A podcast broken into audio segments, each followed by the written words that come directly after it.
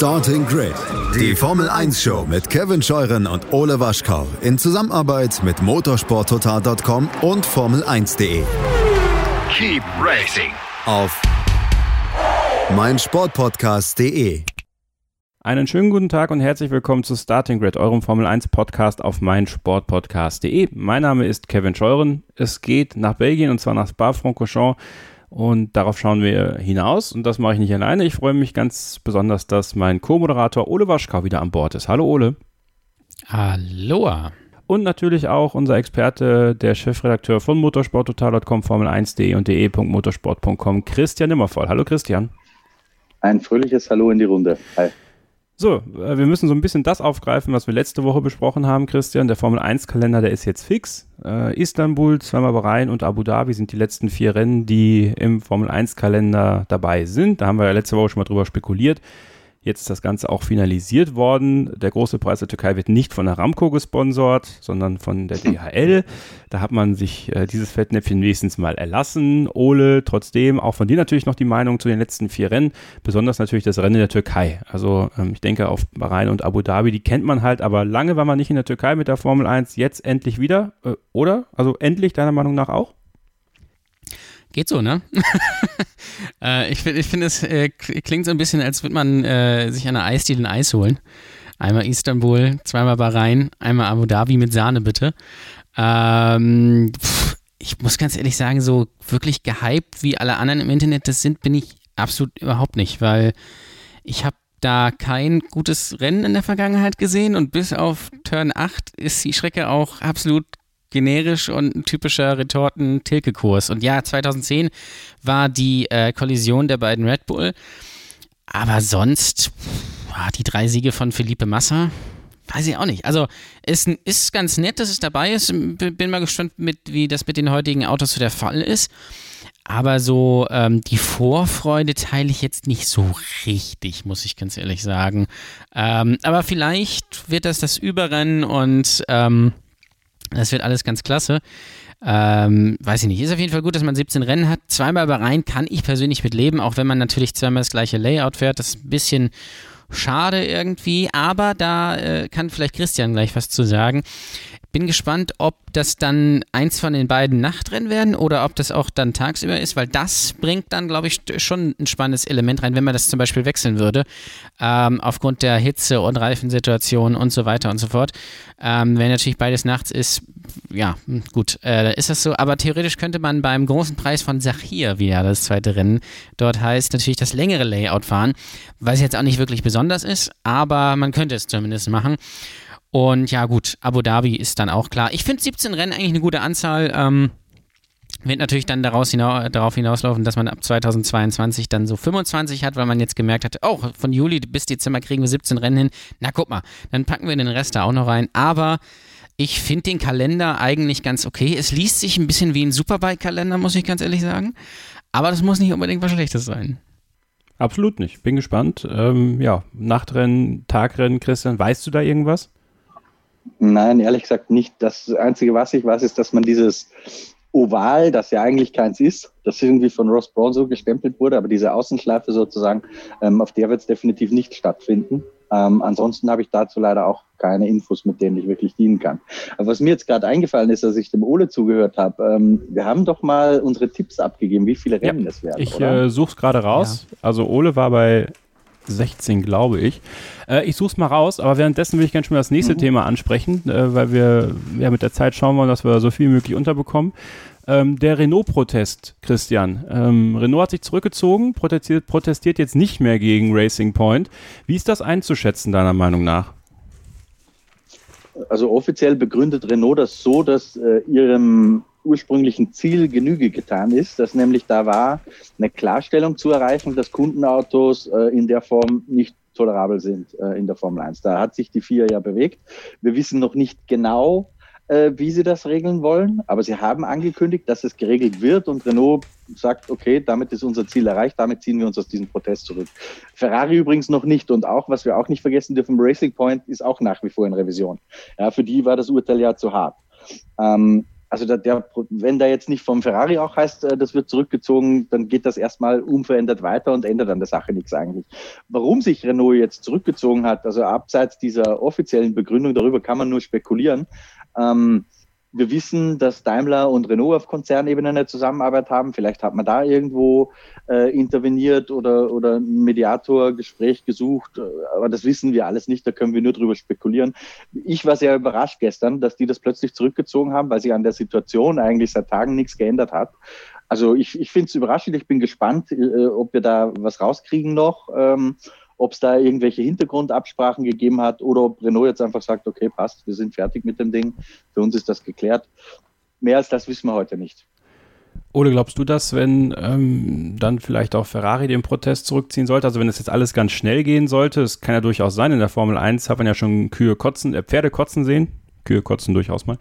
Ähm, ist das dann für dich ein Indiz dafür, dass wenn dieses ganze Copygate-Gedöns mal ausgestanden ist, dass wir eine Entscheidung bei Sebastian Vettel bekommen könnten? Vielleicht nicht ins Bar, aber dann in den nächsten Wochen? Das kommt darauf an, ob sich Sebastian Vettel schon entschieden hat oder nicht. Also klar, es liegt natürlich nahe, dass ähm, angenommen, er hat sich jetzt für Aston Martin entschieden und hat da schon unterschrieben, dann wäre das natürlich ein Zeitpunkt, das bekannt zu geben. Aber das weiß ich natürlich nicht. Aber gut, wenn man es jetzt bekannt geben würde, dann wird es vielleicht, ja, dann wird es aber vielleicht auch von dem Thema so ein bisschen ablenken. Das, äh, das kann auch sein. Ähm, ich finde es ganz interessant, dass sie es jetzt fallen lassen. Mal gucken, ob Ferrari das auch macht. Ähm, äh, das ist so ein bisschen so von wegen, ja gut, dass wir drüber gesprochen haben. Ähm, Finde es schon ganz spannend. Aber ja, Sebastian Vettel muss sich natürlich dann erstmal entscheiden. Ich glaube eher, dass es daran liegt, dass man noch nicht so 100% sicher ist, dass man, wen man da rausschmeißt ob nun eben äh, Lance Stroll oder ähm, Sergio Perez, dass das halt vielleicht auch noch ein Faktor ist. Aber ich rechne jetzt nicht ins Bar mit einer Bekanntgabe und auch nicht irgendwie danach. Monza wäre natürlich lustig. oder Mugello wäre noch besser beim tausendsten Rennen von Ferrari. Aber ähm, mich würde auch nicht wundern, wenn es erst ähm, Ende des Jahres bekannt gegeben werden würde. Wobei ich mich freuen würde, äh, wenn es jetzt bekannt geben äh, werden würde, weil dann müssen wir hier nicht mehr, dann müssen wir noch einmal drüber sprechen und nicht das ganze Jahr mehr. Ja, mal gucken. Also ich habe ja mal auch in der Starting Grid F1 Fans Facebook-Gruppe und auch in unserer Telegram-Gruppe Starting Grid F1 Fans ähm, habe ich nachgefragt, was denkt ihr? Wird es ins Bar eine Bekanntgabe geben? Der gängige Tenor war nein. Ähm, und ja, mittlerweile muss man ja fast davon ausgehen, dass es auch so sein wird. Aber es gab ja auch mal das Gerücht einer österreichischen Boulevardzeitung, dass es durchaus so sein könnte, dass ins Paar bekannt gegeben wird. Warten wir da mal ab. Christian, wir haben eine WhatsApp-Sprachnachricht reinbekommen zum Thema Copygate und die würde ich ganz gerne mal abspielen. Ihr könnt uns WhatsApp-Sprachnachrichten schicken und zwar an die Nummer 0049 für Deutschland, dann die 331 298 5028, findet ihr auch in den Show Notes. Bitte sagt zu Beginn eurer Sprachnachricht Starting Grid und idealerweise auch euren Namen. Das ist immer ganz nett, wenn man auch den Namen dazu nennen kann. Äh, und haltet die Sprachnachricht bei maximal 1 Minute 30, damit es für die Verarbeitung besser ist. Und dann äh, stimmen wir die auch gerne ab und diskutieren darüber. Und Chris hat das gemacht und der hat sich noch ein paar, so ein paar Gedanken gemacht, wie es ja mit dieser Zusammenarbeit zwischen Racing Point und Mercedes vielleicht im Hintergrund aussehen könnte. Hören wir mal rein.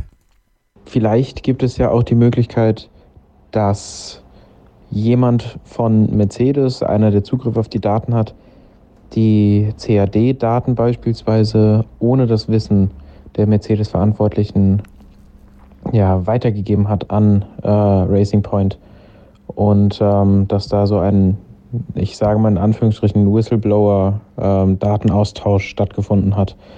Wenn es in Regierungen und Geheimdiensten möglich ist, warum nicht auch dort, dass man dort einen bezahlt hat, der die Daten besorgt und weitergibt? Was denkt ihr darüber? Christian, zu weit hergeholt oder durchaus auch in der Formel 1 etwas, was passieren könnte? Also Whistleblower, Maulwurf, wie auch immer geartet. Also grundsätzlich wissen wir natürlich nicht, wenn da Daten geflossen sind oder sogar ein Windkanalmodell oder ein Auto, all diese Spekulationen stehen ja äh, vage im Raum. Äh, wir wissen es einfach nicht, was da passiert ist. Ähm, an die Theorie, dass das auf die Art und Weise geschehen ist, glaube ich deswegen nicht, weil wir wissen, dass äh, Lawrence Stroll und Toto Wolf ein sehr gutes Verhältnis haben. Ähm, und wenn man jetzt gesagt hätte auf Racing Point Seite so, wir versuchen zum Beispiel durch Geldbestechung oder wie auch immer äh, jemanden auf der Mercedes Seite für uns zu gewinnen, äh, der uns irgendwie mit solchen Daten auf so äh, schwerst, das ist noch nicht mal mehr halblegal, das wäre dann schwerst illegal, hilft, ähm, hieße das ja, dass Lawrence Stroll hinter dem Rücken von Toto Wolf das gemacht hat. Das kann ich mir ehrlich gesagt aufgrund der Beziehung der beiden nicht vorstellen. Dafür wäre dann auch äh, die ganzen Aussagen von Toto Wolf viel zu zahm. Die, die machen ja klar, dass das, was da passiert ist, dass man da eigentlich nichts dagegen hat, dass das Auto jetzt so ähnlich aussieht. Ja? In einer anderen Konstellation könnte man ja auch vermuten, dass Mercedes sagt, äh, was zur Hölle, warum kopieren die unser Auto? Ja, und man sich tierisch darüber aufregen würde. Ähm, das ist alles nicht passiert, aber es ist alles reine Spekulation. Es wird sehr viel spekuliert zu diesem Thema. Auch die Variante können wir nicht ganz ausschließen, aber wie gesagt, ich kann es mir nicht vorstellen, weil ich nicht glaube, dass Lawrence Stroll seinen eigenen Geschäftspartner hintergehen würde. Das, das passt nicht in das Bild, das ich von der Sache habe. Ja, es bleibt trotzdem interessant, Ole. Ne? Also selbst wenn dieser Protest jetzt beendet wird, äh, ein Geschmäckle bleibt da irgendwie schon obwohl man ja davon ausgehen kann, dass dann wahrscheinlich irgendwelche Hinterzimmer-Deals wie mit Ferrari äh, ja, vermutlich gemacht werden, um das Ganze dann so ein bisschen, bisschen runterzuhalten. Aber trotzdem bekommen ja auch so Teams wie Red Bull natürlich nicht jetzt die Antwort darauf, die sie eigentlich wollen, zu wissen, dass man ja durchaus kopieren kann und dann im Fall von Red Bull vielleicht sogar vier gleich starke Autos mit den Alpha Tauris auch noch an den Start bringen könnte. Ne? Ja, es ist so ein bisschen schwammig. Ähm, ich glaube halt, ja, ähm, dass da nicht jetzt großartig was passieren wird und wahrscheinlich werden wir das auch nie rauskriegen und wir werden auch wahrscheinlich nie rauskriegen, wie es wirklich war. Ähm, vielleicht war es einfach wirklich so, dass sie letztes Jahr gesagt haben, gut, wir nähern uns dem mal einfach an, weil das funktioniert und wir fragen einfach mal und äh, Lawrence hat mal bei Toto einmal angerufen, hat gesagt, können wir eure Bremsen haben, so nach dem Motto. Und haben die gesagt, ja klar, ist überhaupt gar kein Ding. Ähm, kriege ja da auch ein bisschen Geld für, so nach dem Motto. Ähm, und dann haben die das einfach gemacht. So, haben sich natürlich in gewisser Weise abgesichert und ähm, ja, man sieht ja letztendlich auch, so richtig was zum Bestrafen finden sie ja nicht. Also es ist ja so halb legal, aber es ist dann wiederum nicht egal. Also ähm, gehe ich einfach mal davon aus, dass es ein bisschen so eine Ausnahme sein wird. Ich denke nicht, dass wir jetzt nächstes oder übernächstes Jahr halt vier Red Bulls und vier Ferraris und sowas sehen werden, sondern es wird immer so eine Graustufe bleiben und äh, ja, es wird dann wahrscheinlich eher auf so ein Ding wie mit Haas und ähm, äh, Ferrari hinauslaufen. Wobei ich ja ganz ich fände es ja ganz interessant, wenn man das so ein bisschen erlauben würde, zumindest die Vorjahresmodelle quasi zu kaufen äh, von Privatteams und die dann fahren kann und weiterentwickeln kann. Und das würde sicherlich auch vielleicht neuen Teams das ein bisschen erleichtern und vielleicht das Ganze auch mal ein bisschen, bisschen durchmischen. Ähm, wir haben es ja in der äh, MotoGP zum Beispiel gesehen, dass das ganz gut funktioniert mit denen, äh, wenn man das so macht. Wobei es ja da natürlich die aktuellen Modelle sind. Ähm, aber klar, man möchte natürlich auch jetzt nicht irgendwie eine Einheitsrennserie werden und dann fahren da irgendwie äh, baut, baut, Mercedes ein Auto ähm, und Ferrari und Red Bull und die anderen kaufen alle, so nach dem Motto. Außer vielleicht Renault, wenn die irgendwie noch dabei sind und so. Das möchte man natürlich auch nicht, aber ähm, ich finde ja, ich finde es ja gar nicht so schlimm, weil man, wenn man sich das jetzt mal anguckt mit äh, Racing Point, dass die da halt vorne so mitfahren und auch vielleicht mal aus eigener Kraft um Podium kämpfen können, wobei es aktuell natürlich nicht so aussieht.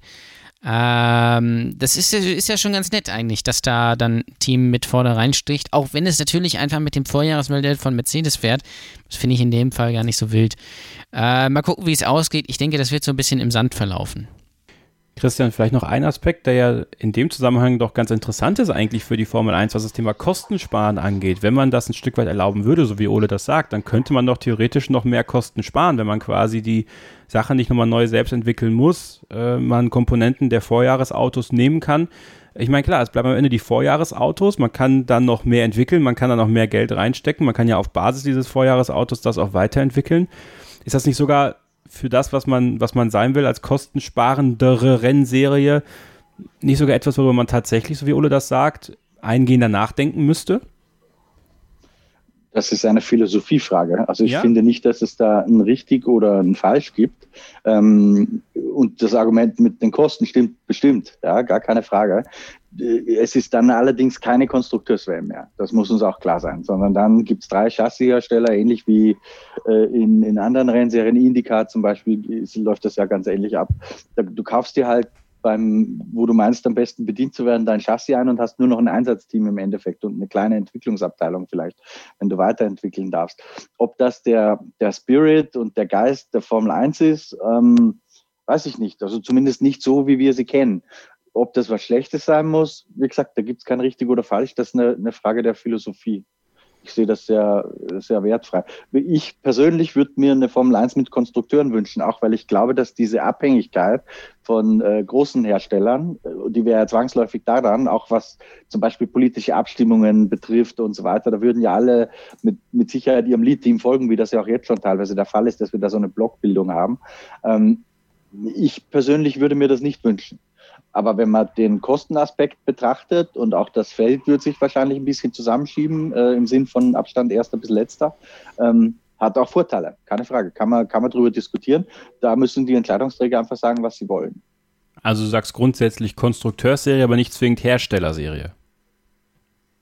Ja gut, wenn, wenn, die, wenn sieben von zehn Teams ihr eigenes Auto nicht mehr konstruieren, ist es keine Konstrukteurswelt mehr. Das meine ich. Letztendlich wäre es ja aber auch nur ein Kann-Angebot. Also man kann das kaufen oder gewisse Parts kaufen, auch für neue Teams zum Beispiel. Man muss aber halt eben nicht. Ich glaube halt nicht, zum Beispiel nicht, dass McLaren dann ein Renault kaufen würde, sondern die würden natürlich weiter ihr eigenes Auto bauen. Aber zum Beispiel Haas könnte natürlich Ferrari fahren und äh, Toro Rosso bzw. Alpha Tauri könnte natürlich dann, dann Red Bull fahren, was sie ja eigentlich mehr oder weniger sowieso schon machen. Ähm, aber dann halt auch wirklich richtig. Und wenn dann ein neues Team reinkommt, ähm, dann können die halt das, äh, können die halt sagen, okay, ich fahre dann den letztjährigen Ferrari oder gut, das will man natürlich nicht, also wenn das nächstes Jahr wäre.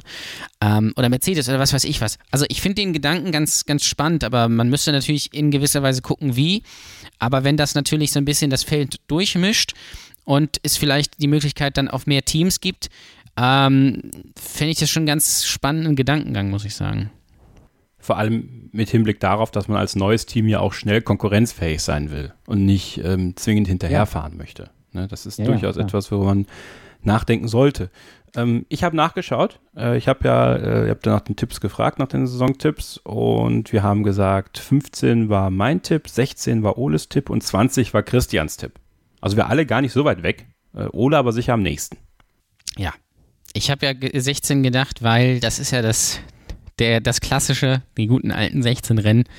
Ähm, jetzt ist es halt eins mehr geworden. Man, eigentlich, man hätte auch 16 fahren können mit einem Mal Bahrain. Oder meinetwegen auch gerne, sehr gerne Abu Dhabi weglassen. Das wird übrigens ganz toll. Freue ich mich. Äh, Also kann ich jetzt schon sagen, Abu Dhabi, Abu Dhabi werde ich wahrscheinlich nicht gucken, weil Lewis Hamilton da sicherlich schon Weltmeister sein wird und es wirklich um gar nichts mehr geht und dieses Rennen todeslangweilig ist. Am dritten Advent. Sei es drum. Äh, Glückwunsch, Ole, zu deinem zweiten Punkt, so gesehen. Ja, richtig. Habe ich nicht auch gesagt, er geht dann zu Racing Point? Haben wir das? Oder, war das, oder hatte ich Renault gesagt? Da würde ich reinhören. Aber ich habe ja damals auch schon gesagt, vor langer, langer Zeit, bevor da überhaupt irgendein Gerücht aufkam, dass Daniel Ricciardo zu Renault geht.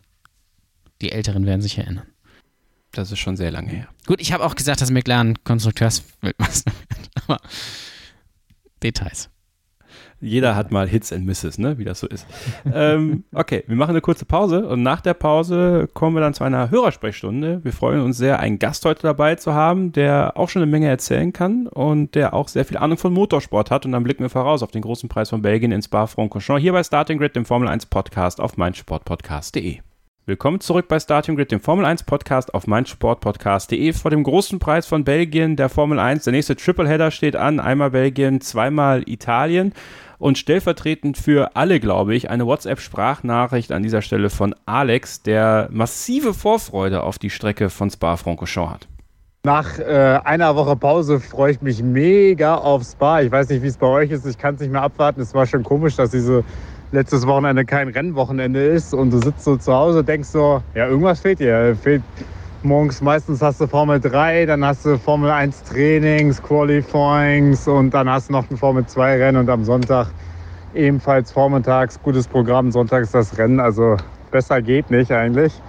Ja, aber dieses äh, Rennen in Spa, ne, das hat einfach so eine mystische Bedeutung für mich. Die Eau Rouge, äh, das ist einfach immer geil, wenn ich das sehe. Das macht Spaß. Das verkörpert für mich die Formel 1. Wenn die da mit äh, über 300 Sachen lang brettern, ist es einfach der absolute Wahnsinn. Und äh, ich freue mich jedes Mal wie ein kleines Kind auf diese spektakulären Rennen, wie gerade in Spa. Und gerade nach so einem, äh, ja, sage ich mal, relativ mäßigen Rennen wie Barcelona macht es dann umso mehr Spaß, in Spa zu fahren, in Spa live zu sehen auf dem TV-Gerät. Deswegen, ja, freue mich auf eure Podcast-Session und auf eure Erinnerungen, vielleicht auch an Spa. Und äh, ja, bis bald.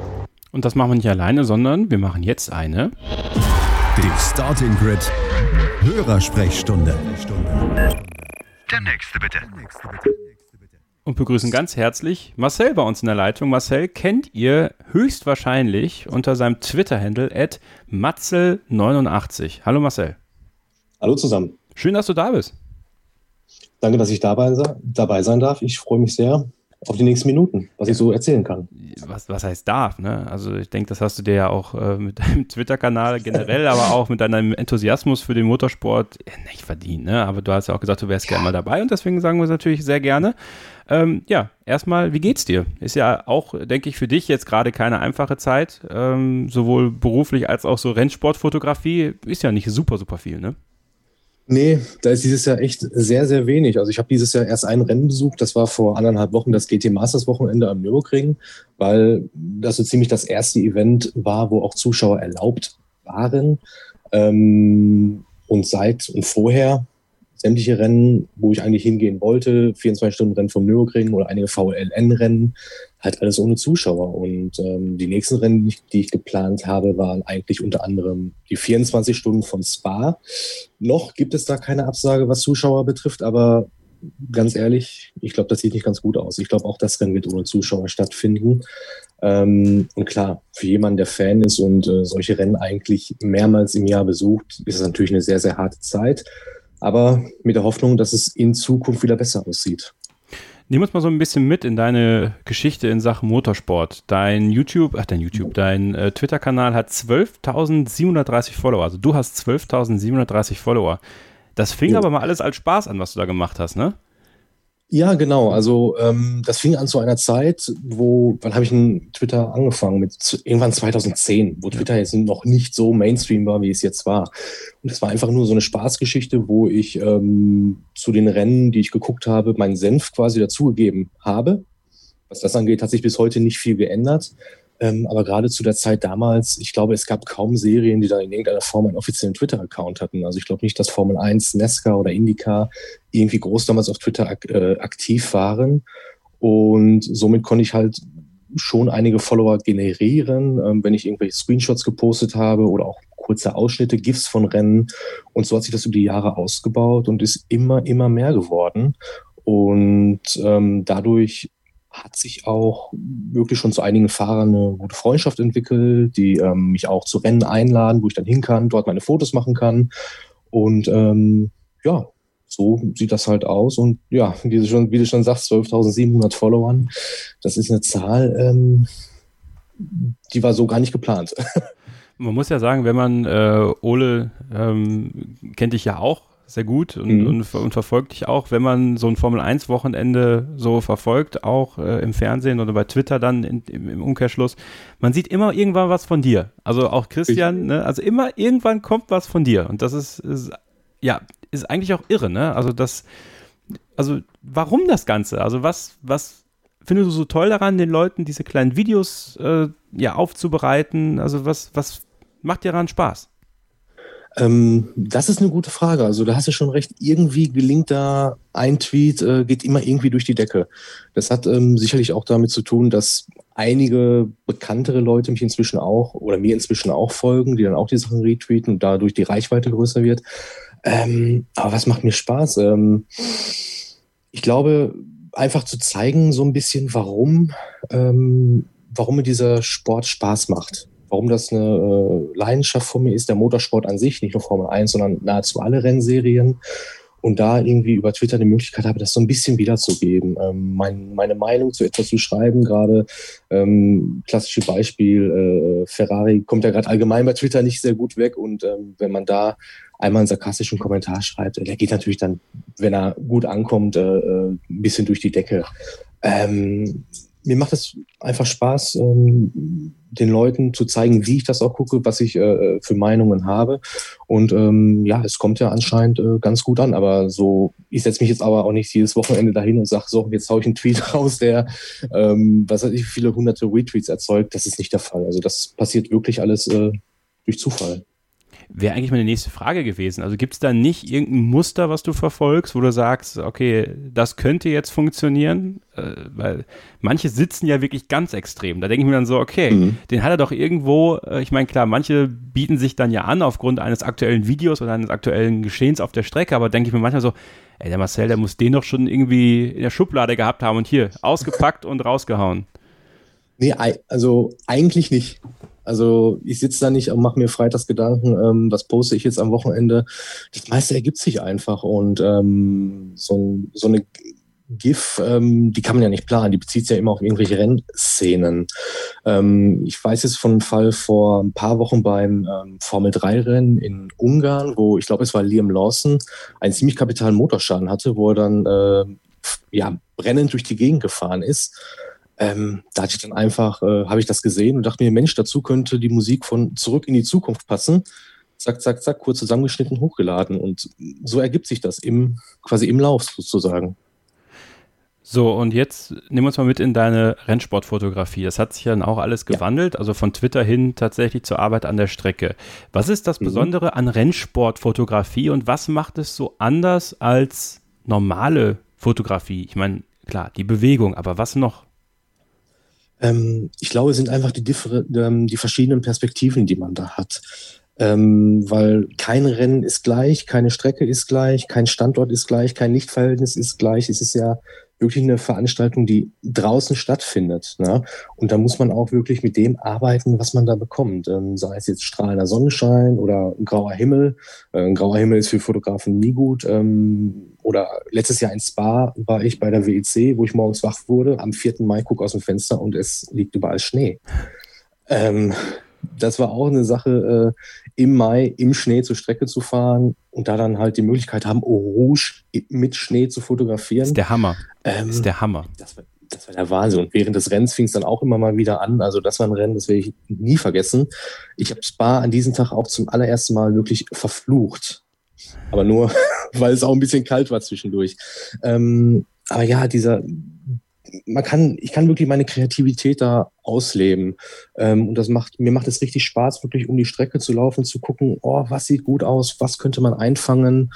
Und ähm, deshalb mache ich das so gerne und nehme auch den Zeit und ähm, das Geld, das in, äh, die Kosten auf mich, einfach um das machen zu können. Das macht mir sehr, sehr viel Spaß. Es ist für mich wie Urlaub. Hast du auch schon mal die Formel 1 fotografiert? Ähm, als Zuschauer. Okay. Als Zuschauer. Ich war bei ähm, drei Formel 1 Rennen, alle drei in Spa 2009, als Michael Schumacher sein, damals sein Comeback angekündigt hatte, aus dem nichts geworden ist leider. Ähm, dann ein Jahr später nochmal und 2014 war ich einmal da. Okay, okay. Ähm, jetzt war, ist ja heute der große Fokus und ich habe auch die Frage gestellt äh, an, an, euch da draußen in den, unseren diversen Gruppen, was bedeutet Spa für euch? Also für mich persönlich ist Spa ja die Rennstrecke. Also es ist in der Nähe, wo ich geboren bin. Ich, ich sage das jedes Jahr aufs Neue. Also wenn ihr jetzt schon jahrelang Starting Grid hört, es ist nichts Neues, was ich jetzt erzähle. Ihr hört auch die, übrigens die Folge von 2020, nur so als Info. Also ist jetzt nicht eine alte Folge, die wir nochmal einspielen. Das machen wir nächstes Jahr mal, um zu gucken, wer wirklich aufpasst. also es ist einfach eine, ich finde es einfach toll da zu sein. Es ist meine Heimat quasi und deswegen ähm, hat das immer was ganz Besonderes. Und diese Rennstrecke ist einfach toll, weil sie so naturbelassen ist. Ich meine, klar, sie wurde schon des Öfteren verändert und auch nicht immer zum Besseren, aber einfach das Umfeld, wenn du dann da wirklich kilometerweit laufen musst, um zu einem guten Platz zu kommen und dann musst du dein, deine Campingschaufel mitnehmen und dich auf der Camel Straight oder keine Ahnung, Pouhon da hinten oder irgendwo eingraben, damit dein, dein, dein Stuhl auch stehen bleibt. Ähm, was macht Spa als Fotograf allerdings aus und wo steht Spa bei dir? Du hast ja jetzt auch schon viele Rennstrecken gesehen, Marcel, äh, mhm. in der Hitliste der Rennstrecken, die du bislang besuchen konntest. Ähm, definitiv ganz oben.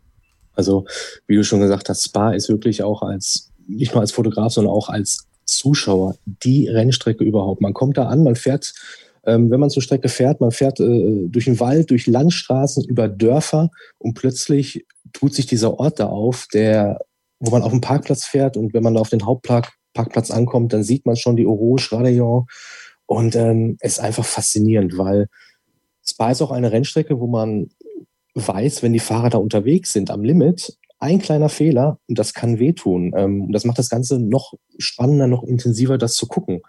Ähm, und gerade durch die, äh, als Zuschauer hat man da auch unglaublich gute Möglichkeiten, nah an die Autos ranzukommen. Wie du schon sagst, man setzt sich bei Puhon hin oder haut sich ein, äh, auf der Camel äh, geraden, kann sich hinsetzen. Ähm, man kann fast um die ganze Strecke laufen und hat zig verschiedene Ansichtspunkte. Und gerade das macht zwar auch für mich, wenn ich da mit meiner Kamera bin, das macht unglaublich Spaß, weil man halt ähm, so viele Möglichkeiten hat. Man hat nicht nur die Strecke, man kann mit der, mit der Landschaft arbeiten, mit dem Wetter, was da ist. Ähm, das ist wirklich die Strecke ganz, ganz oben. Klar, die Nordschleife ist auch ganz toll, keine Frage. Da bin, die mag ich auch die Strecke, aber ähm, wenn ich jetzt zum Beispiel wählen müsste zwischen der Nordschleife und Spa, würde ich ja als Zuschauer und ähm, als jemand, der da mit der Kamera rumrennt, äh, Spa über die Nordschleife setzen.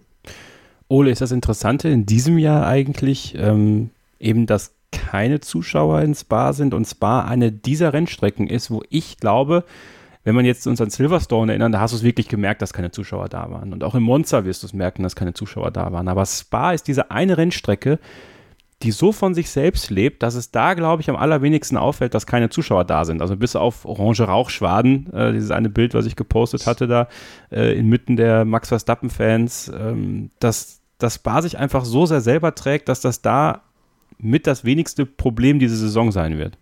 Ja, das kann ich mir auch vorstellen, wobei ich muss ganz ehrlich sagen, ich merke das gar nicht mehr, dass keine Zuschauer da sind. Ich habe das auch in Silverstone nicht gemerkt. Das ist mir irgendwann mal aufgefallen, ähm, aber so ist das komplett, äh, also ich sehe das nicht. Also ich würde es wahrscheinlich dann auch nicht sehen, wenn die dann wiederkommen. In, keine Ahnung. Ähm, sind ja jetzt ein paar Rennen geplant, wo es so kommen könnte, sagen wir mal so. Ähm, aber ja, klar, Spa hat natürlich ähm, der Mythos, ja, die Ardennen-Achterbahn, das kommt übrigens natürlich auch ins Bingo. Ähm, das, da hast du schon recht, das, ähm, das ist mit Zuschauern natürlich nochmal besser, aber ich glaube, ohne ähm, fällt es jetzt auch nicht äh, wirklich weiter auf. Und das Ding bei Spa ist ja auch, selbst wenn die da nicht gut sind, kann man sich das trotzdem die anderthalb Stunden angucken, was ja auf anderen Rennstrecken nicht unbedingt der Fall ist. Also von daher ähm, glaube ich schon, dass das ähm, trotzdem wieder, wieder gut werden wird. Wie gesagt, mir persönlich fällt es absolut nicht mehr auf, was erschreckend ist. Aber vielleicht kommt das auch dadurch, dass ich öfter mal auch anderen Motorsport gucke und da sind dann halt auch keine Zuschauer. Wenn man so ein bisschen, äh, Christian, in das Feedback der, der, äh, der Hörer, äh, bei euch sind es ja Leser, bei uns sind es Hörer, äh, Franz Weiß-Matt, bin maximal gehypt für Spa, die Strecke ist genial, eh klar. Vom Wetter her ist es angerichtet, Hitze gibt es keine, sogar ein bisschen Regen angesagt, Samstag und Sonntag. Ähm, für Thomas Köhl ist es sicher ein, wenn nicht das Highlight des Jahres. Einige bekannte Formel-1-Größen hat diese Strecke schon hervorgebracht, viele tolle und anspruchsvolle Streckenabschnitte sowie schnelle und langsame Kurven. Es braucht nicht nur Mut, Vollgas durch Urush Radillon zu fahren, sondern sicher auch großes Talent, um diese Rennstrecke fehlerfrei zu bewältigen bewältigen. Ähm, Daniel Moreno sagt, wie Silverstone, es ist eine Reifenfresserstrecke. Es ist auch da wieder was Interessantes, was Pirelli in diesem Jahr ähm, da, ob es da irgendwelche Probleme geben wird. Also, das Feedback auf Spa ist immer sehr positiv, Christian. Ähm, ist Spa denn für dich auch so positiv besetzt oder würdest du vielleicht in eine andere Richtung tendieren, sagen, irgendwie Spa ist, ist überbewertet in der, in der öffentlichen Wahrnehmung? Nein, also ist auch für mich ein absoluter Klassiker, hat viel alleine schon mit den TV-Bildern zu tun, weil man in Spa auch Geschwindigkeit noch richtig sehen kann. Also das funktioniert im Fernsehen schon ganz gut und für mich war eins der beeindruckendsten Erlebnisse, wo ich Geschwindigkeit mal fühlen konnte richtig. Ähm, wenn du in der alten Boxengasse stehst, also da, wo die, wo die äh, Langstreckenbox runtergeht, quasi nach La Source ist ja der alte Start und Ziel. Und wenn du dich da mal hinstellst und dann guckst in Richtung Eau Rouge rauf, ähm, wie die Autos da ein paar hundert Metern Entfernung in den Wald rauf düsen, das ist schon, also das ist schon sehr, sehr imposant. Ähm, da, da spürst du richtig, wie schnell die eigentlich unterwegs sind. Also Spa hat den Mythos verdient. Ähm, das Einzige, wo man den Hype ein bisschen abflachen muss, der so Ende der 90er, 2000er Jahre noch voll da war, äh, Orouge ist natürlich nicht mehr die Mutkurve. Ja, das geht im Qualifying inzwischen komplett locker voll, auch für den langsamsten im Feld. Ähm, im Rennen bei vollen Tanks ist es teilweise noch ein bisschen anders. Das gleiche ist mit äh, Blanchimont der Fall. Das heißt, über die Jahre ist Pouron so ein bisschen das neue Highlight aus fahrischer Sicht geworden. Ähm, Rouge hat da ein bisschen Glanz verloren. Aber rein von der optischen Wahrnehmung, von der Geschwindigkeit, von der Marcel vorher auch schon gesprochen hat, ist Rouge natürlich nach wie vor sensationell. Auch dieses Erlebnis, wenn du sagst, das Auto wird so ein bisschen leicht, dann drückt es in die Senke rein, dann geht's hoch. Also das muss schon irre sein. Würde ich echt gern mal auch aus der, aus der Fahrer- oder Beifahrerperspektive Perspektive erleben. Das hat schon einen Charme, den keine andere Strecke hat. Suzuka ist ja auch sehr speziell, aber auch dieses Hochtief, was in Spa einfach da ist, das merkt man im Fernsehen gar nicht so extrem, wie es in Natura ist. Das macht Spa einfach echt einmalig. Ich empfehle jedem mal hinzufahren. Also es gibt, äh, gibt so Strecken, die sollte man mal gesehen haben. Oschers Leben zum Beispiel muss man mal gesehen haben.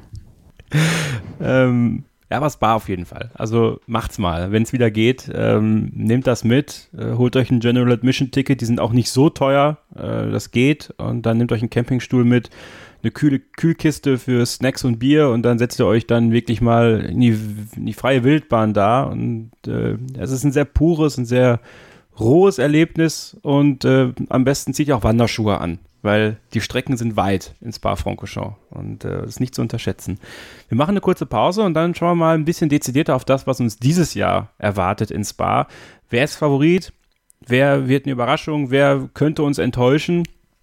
Und ja, das werden wir in unserer munteren Viererrunde weiter besprechen. Marcel bleibt dabei, also bleibt dran hier bei Starting Grid, dem Formel 1 Podcast auf meinsportpodcast.de. Willkommen zurück bei Starting Grid, dem Formel 1 Podcast auf meinsportpodcast.de. Kevin Scheuren, Ole Waschkau, Christian Immervoll, der Chefredakteur für Motorsport Network Germany.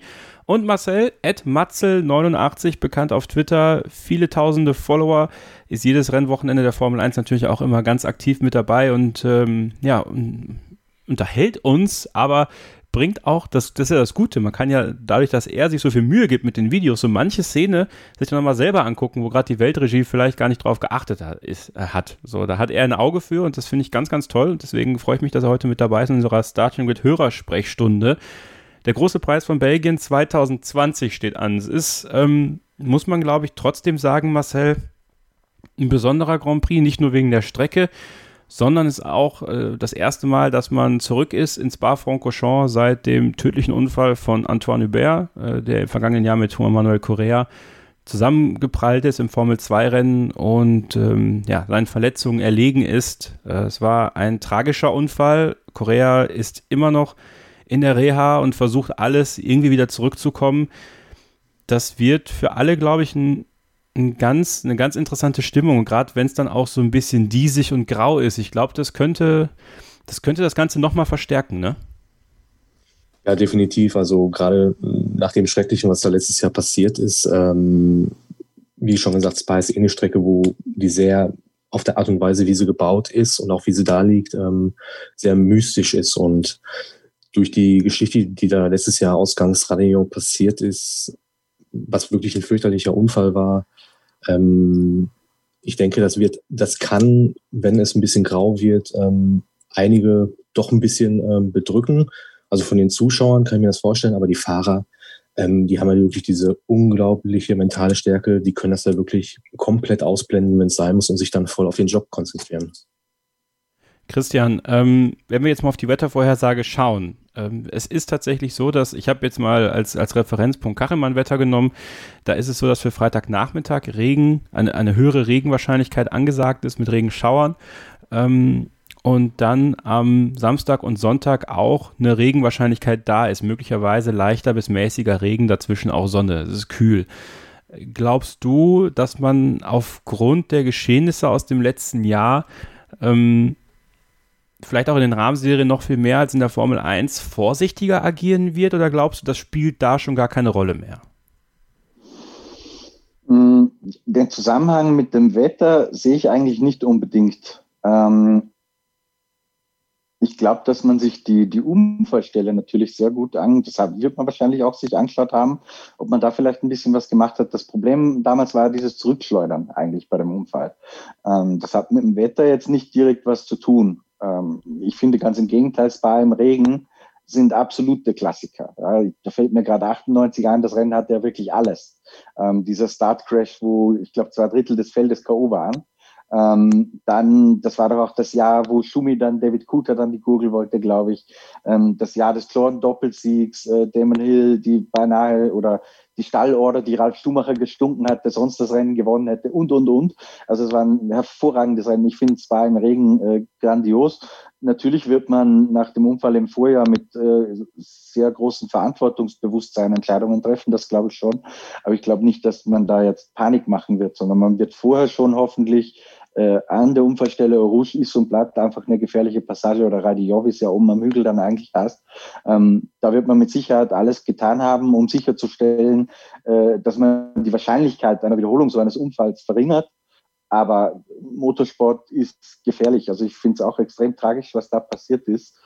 Aber ganz ausschließen kannst du das einfach nicht. Und je mehr die Formel 1 oder der Rennsport äh, auf absolut der Klassikerstrecken gehen, weil das macht sie nun mal zu Klassikern, ähm, desto höher ist auch das Risiko, dass du einfach nicht komplett auf Null setzen kannst. Der Motorsport insgesamt hat einen sehr, sehr guten Job gemacht, Risiko zu reduzieren, aber Motorsport ganz ohne Risiko, das geht einfach nicht. Ole, es ist auch das ähm, Jubiläum sozusagen, ein Jahr Alexander Albon bei Red Bull Racing. Wird er 2021 denn äh, noch ein zweites Jubiläum bei Red Bull haben, deiner Meinung nach? Oder wie schätzt, wie schätzt, wie schätzt du ihn vor Belgien ein? Ich meine, es ist ein wichtiges Rennen, erneut für Red Bull, klar, für Alex Albon aber noch viel mehr, denn das mit dem Beobachtungsposten, das, das hört nicht auf. Das scheint nur immer mehr zu werden. Ja, wobei ich glaube, für ihn ändert sich jetzt nicht unbedingt jetzt was akut, weil ich glaube, es ist für ihn irgendwie jetzt jedes Rennen irgendwie das Gleiche.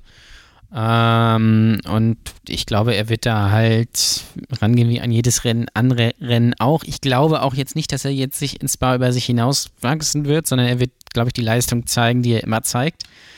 Ähm, aber es ist halt ganz interessant, weil letztes Jahr, das war das erste Rennen, da haben alle gedacht, so, jetzt, jetzt ist ja endlich dieser Gasly weg, der hier sich ein Mist zusammenfährt. Jetzt kommt Alexander Albon und äh, junges Talent und dann ist er irgendwie von 17 auf 5 gefahren und dann hat man gesagt, yo, der ist es, der kann überholen, der, der ist viel besser als Gasly. Der, der, das ist auf jeden Fall das perfekte Mann für Red Bull. Und jetzt ein Jahr später ist es, ja, können ich lieber wieder Gasly in das Auto setzen. Also das finde ich sehr spannend einfach. Ähm, ich persönlich, mir mal so ein paar Gedanken gemacht, ich würde ja einfach Alexander Albon die Chance mal geben, langfristig und ihn 2021 behalten und dann nicht schon wieder durchtauschen. Außer natürlich eventuell, man würde Sebastian Vettel haben wollen. Ja, sage ich ganz bewusst so. Ähm, weil jetzt dann wieder, wieder Gasly in dieses Auto zu setzen, Alexander Albon dann irgendwie ähm, zur Alpha Tauri dann da Kia draus schmeißt, mit dem man ja wohl auch nicht so zufrieden ist, da vielleicht dann irgendwie ähm, hier Yuki Tsunoda holen oder so. Ach, weiß ich auch nicht, ob es das bringt, weil dann hast du Pierre Gasly, der bei Alpha Tauri sehr gut fährt dieses Jahr.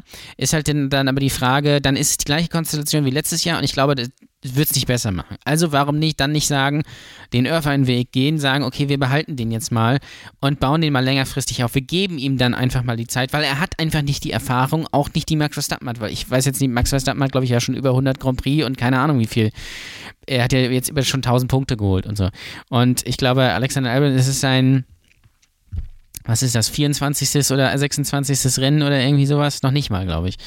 Ähm, und dann vielleicht einfach mal wirklich sagen, okay, der ist jetzt vielleicht ein bisschen schlechter als äh, Max Verstappen, aber die beiden kommen gut zurecht. Max Verstappen ist die klare Nummer 1 und vielleicht, wenn wir ihn, wenn, wenn wir wirklich langfristig aufbauen und auch in die äh, Entwicklungsarbeit mit einbinden, dann kann er vielleicht auch daran kommen und dann zumindest irgendwie so die Leistung zeigen, die Bottas oder annähernd das zeigt, was Bottas äh, bei Mercedes zeigt. Und dann nicht jetzt schon wieder Unruhe reinbringen und ihm schon wieder einen neuen Teamkollegen geben, weil das ist dann, dann so ein bisschen so, dass der, äh, dass Red Bull so viele äh, zweite Fahrer hat wie äh, der HSV-Trainer in den letzten Jahren. Und das kann es irgendwie auch nicht sein. Marcel, ähm, kämpft Red Bull in Spa diese Saison nicht eh mit stumpfen Waffen? Also nicht ganz stumpf, aber mit Waffen, die vielleicht ein bisschen schwieriger zu handeln sind. Also sprich Highspeed. Max Verstappen ist jetzt in Spa auch nicht vom Glück geküsst, muss man einfach mal sagen. Also als ich äh, 2017 da war, wie gesagt, dieses Bild, was wir gepostet hatten, war inmitten von Max Verstappen-Fans. Und die waren natürlich alle völlig euphorisch und nach sieben Runden war Schluss. Ja, und dementsprechend war auch die Reaktion. Das war wirklich ein, ein, ein, ein äh, allumfängliches Oh. Ne, und es ist nicht das erste Mal, nicht das letzte Mal gewesen. Äh, es ist ja quasi auch sein Heimrennen, wenn man, wenn man ganz ehrlich ist. Er ist ja in Belgien geboren, in Hasselt, in der Nähe der holländischen Grenze, hat aber den holländischen Pass und die holländische ähm, Lizenz. Ähm, und dann sind ja da andere Teams, wie halt sowieso Mercedes, klar, aber, und das wurde auch von vielen in unseren Gruppen genannt, Racing Point als jemand, der da äh, aufs Podium fahren kann. Und vor allem der Name Sergio Perez wurde da sehr oft genannt. Ähm, trotzdem, wie schätzt du die Chancen von Red Bull an diesem Wochenende ein? Ähm, also ich glaube, dass wenn alles gut geht, Mercedes wird wieder vorne wegfahren. Dann, ähm, Hamilton, wenn alles gut geht, wird gewinnen vor Bottas. Aber dahinter wird es, glaube ich, ganz, ganz knapp werden. Ähm, Verstappen schätze ich, dass er hoch motiviert ist, dass er endlich in Spa mal äh, ein gutes Ergebnis einfährt, auch wenn keine Fans da sind. Ich weiß nicht, ob er vielleicht im letzten Jahr ein bisschen übermotiviert in die erste Kurve ging. Ähm, da gab es ja dann die Kollision, die dann ähm, auch zu seinen Ausfall in der ersten Runde geführt hat. Ähm, aber wie schon gesagt, ähm, Red Bull ist ja quasi nur mit Verstappen da vorne. Das heißt, ähm, den Albon sehe ich nicht so weit vorne. Ähm, ich glaube schon, dass die Racing Point da den Red Bull und gerade den Verstappen da ordentlich Druck machen können und ähm, dass es um den dritten Platz, dass sie um den dritten Platz definitiv kämpfen werden, vor allem Perez.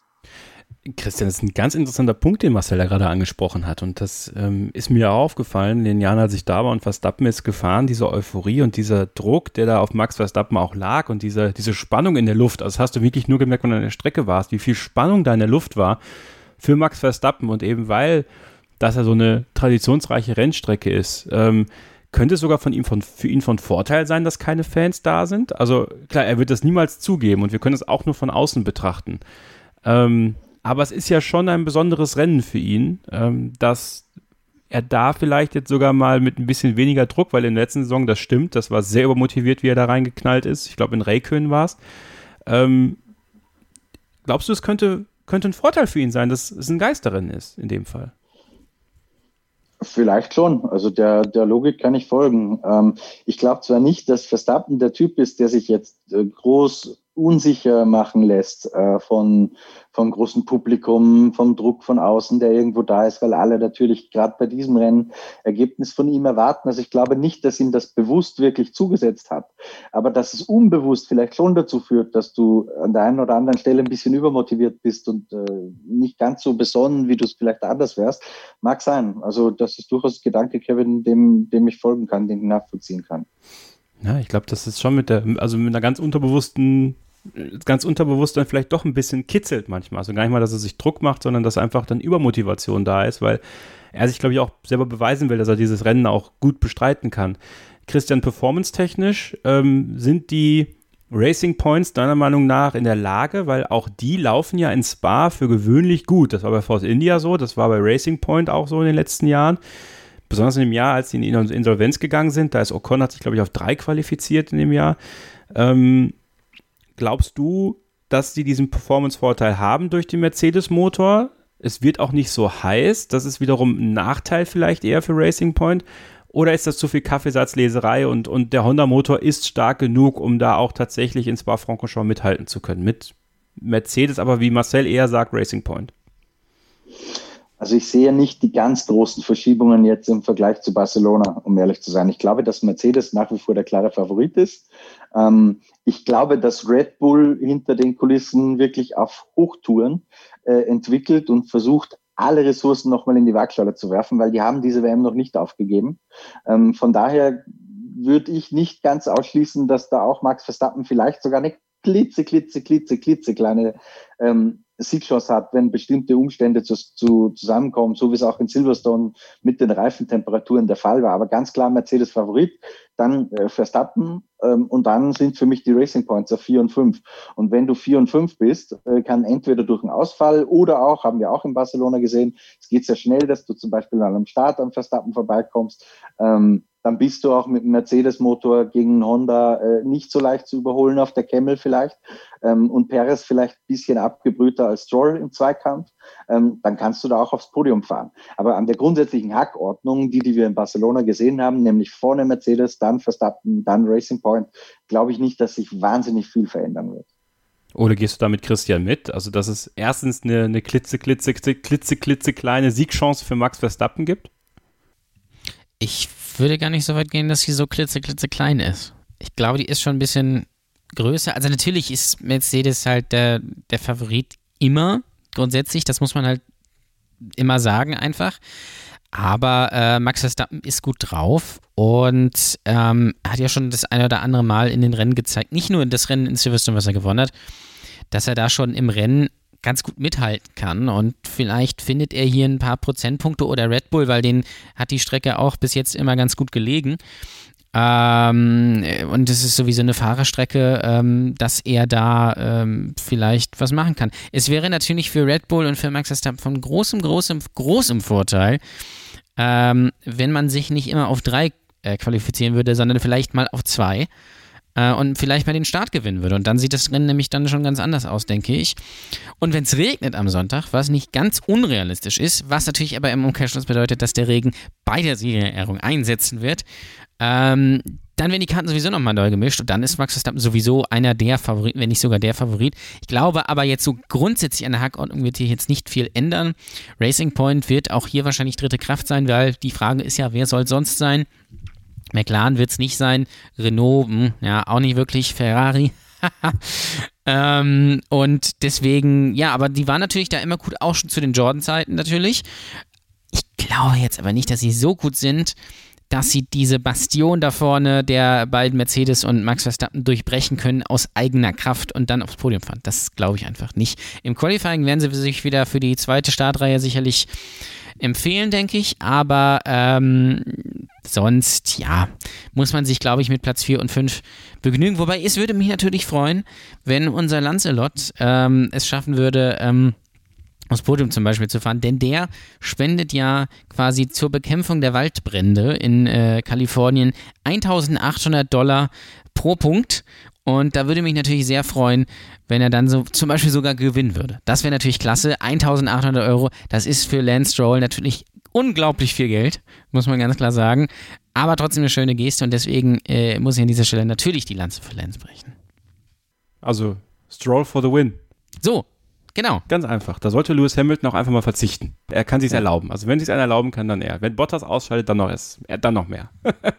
ähm, ja, Qualifying, gutes Stichwort. Kommen wir gleich drauf nach einer kurzen Pause. Party Mode bleibt bestehen und mal gucken, äh, wem das dann wirklich helfen kann und ob Red Bull daran vorbeikommt. Ja, was hat es überhaupt mit diesem Party Mode und der Direktive für Monster auf sich? Wir sprechen drüber bei Starting Grid, dem Formel 1 Podcast auf meinsportpodcast.de. Bleibt dran. Die Vorschau auf dem großen Preis von Belgien in Spa-Francorchamps ist im vollen Gange. Am Wochenende ist endlich wieder Racing, endlich wieder Formel 1. Obwohl Racing war auch letztes Wochenende. Takuma Sato, der ehemalige Formel 1-Fahrer, Indy 500 gewonnen. Zum zweiten Mal. Wenn Fernando Alonso Indy 500 fährt, gewinnt Takuma Sato. Also Fernando Alonso soll jetzt natürlich, wenn es nach ihm geht, jedes Jahr fahren. Das glaube ich auch, ja. Ähm, Marcel, du hast ja auch geguckt, ne? Ja, über The Zone. Oder? Ja. Genau. Ähm, Fernando Alonso hat ja gefühlt überhaupt nicht am Rennen teilgenommen. Das fand ich ja ganz fantastisch. Äh, 2017 und letztes Jahr war es ja noch, war er ja noch voll im Fokus und hier war es, hier war so dreimal im Bild. Ähm, aber trotzdem fand ich, fand ich wieder ein sehr äh, spannendes und interessantes Rennen und natürlich Takuma Sato mit 43 zum zweiten Mal in die 500 äh, gewonnen. Das muss man halt auch erstmal schaffen. Muss man erstmal schaffen, ja. Äh, wie, wie warst du mit deiner Leistung zufrieden, Marcel, insgesamt? Ähm, von Sato oder Alonso? Von Alonso erstmal und dann natürlich von Sato. Ich glaube, ähm, dass der Alonso ein begnadeter Fahrer ist, ähm, darüber müssen wir nicht diskutieren, dass er jetzt in Indy letztes Jahr sich nicht qualifiziert hat und dieses Jahr auch nicht gerade äh, gut gestanden hat. lag auch sicherlich ähm, zum großen Teil am Auto. Also ich glaube nicht, dass Alonso seine sein volles Leistungspotenzial da zeigen konnte. Ich glaube, nach dem Trainingscrash, den er da hatte, ähm, haben die das Auto nicht mehr so hinbekommen, wie er es eigentlich haben wollte. Und dann hatte er während des Rennens auch noch ein Problem mit der ähm, Kupplung, war das, glaube ich. Da wurde auch ein Lenkrad getauscht und irgendwann war dann eine Runde, ähm, war dann überrundet worden und da war eh vorbei dann hängst du da hinten drin. Aber der war ja in guter Gesellschaft. Ich glaube, Simon Pagino, der letztes Jahr das Rennen gewonnen hat, der war auch um den 23., 22. Platz.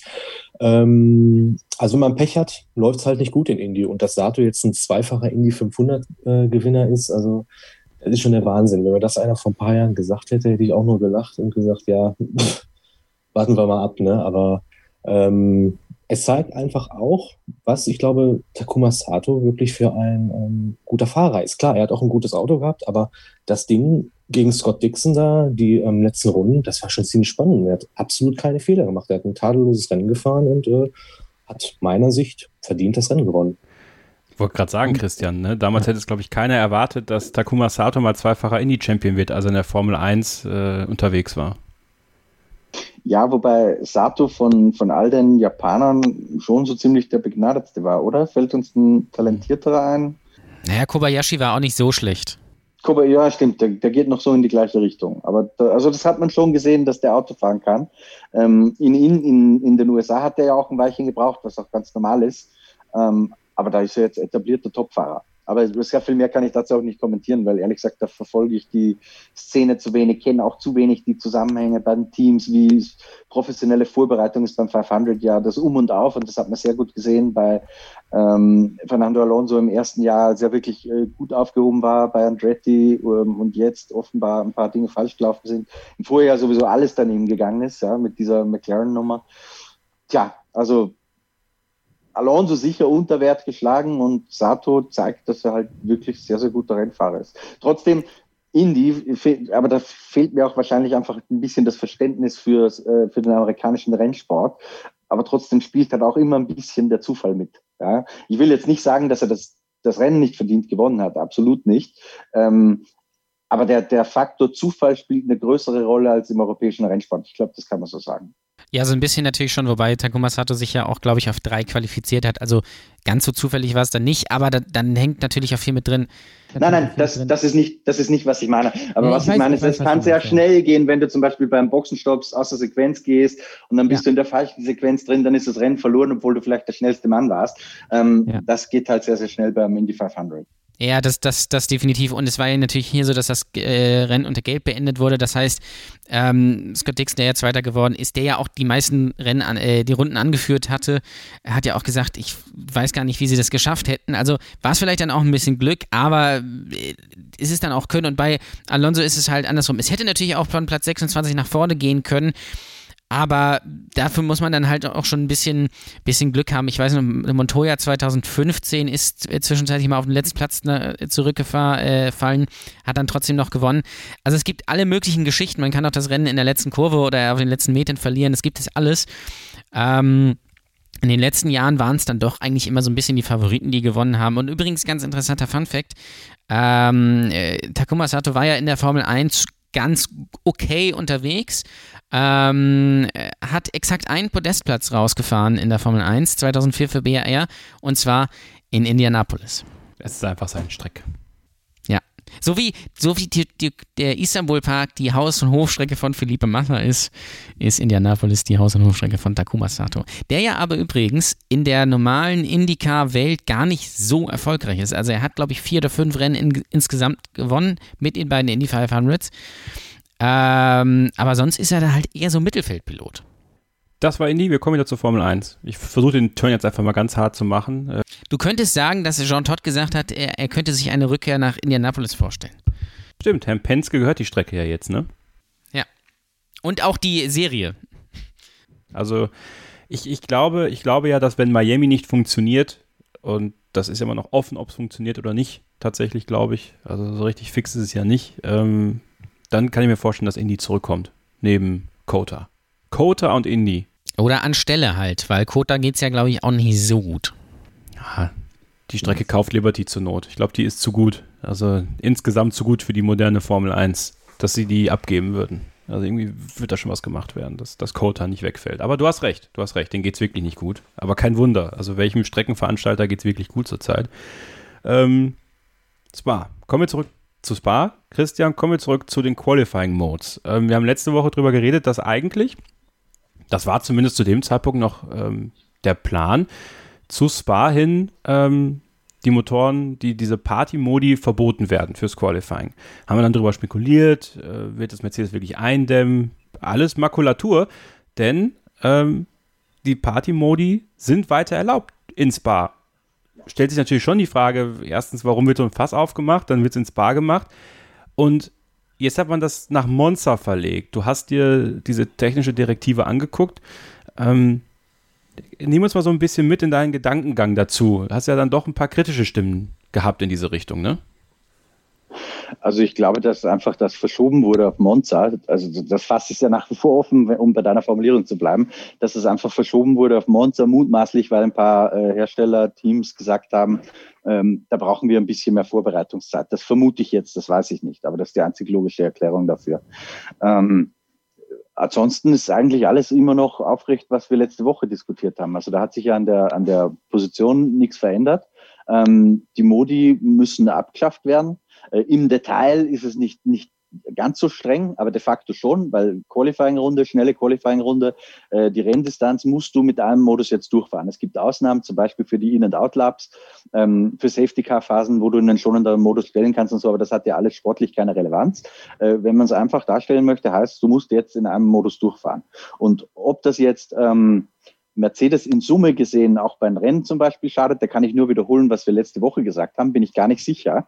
Wo es ihnen mit Sicherheit schadet, ist im Qualifying. Also da bin ich mir äh, relativ sicher, dass der Abstand nicht mehr so groß sein wird auf die anderen.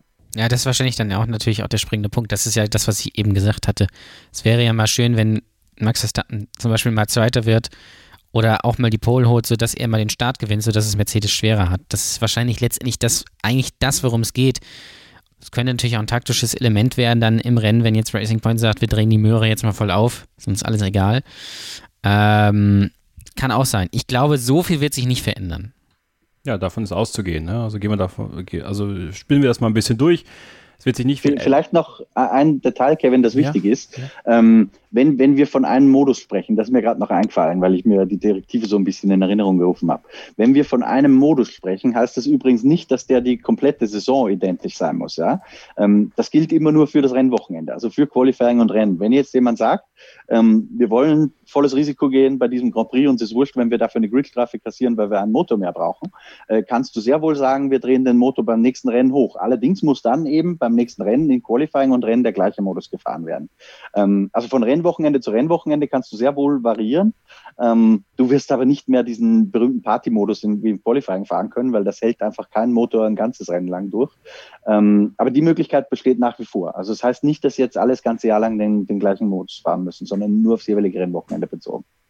Gut, das ist ja durchaus vernünftig, ne? aber dann, dann muss es halt wirklich einheitlich sein und dann, dann auch durchgezogen werden. Wird es ja dann auch, aber erst in Monster. Das heißt, in Belgien werden wir noch die alten Kraft, Kräfteverhältnisse sehen. Ähm, Marcel, deiner Meinung nach, Lewis Hamilton, der, der wieder vorne wegfahren wird und Valtteri Bottas kann gucken, dass er irgendwie dran bleibt und sich am besten irgendwie vor Max Verstappen qualifiziert, den Start nicht verhaut und dann auch vor Max Verstappen auf Platz 2 ins Ziel kommt? Oder würdest du vielleicht sogar Valtteri Bottas zutrauen, jetzt zurückzuschlagen, nachdem es in Barcelona ja so enttäuschend für ihn war?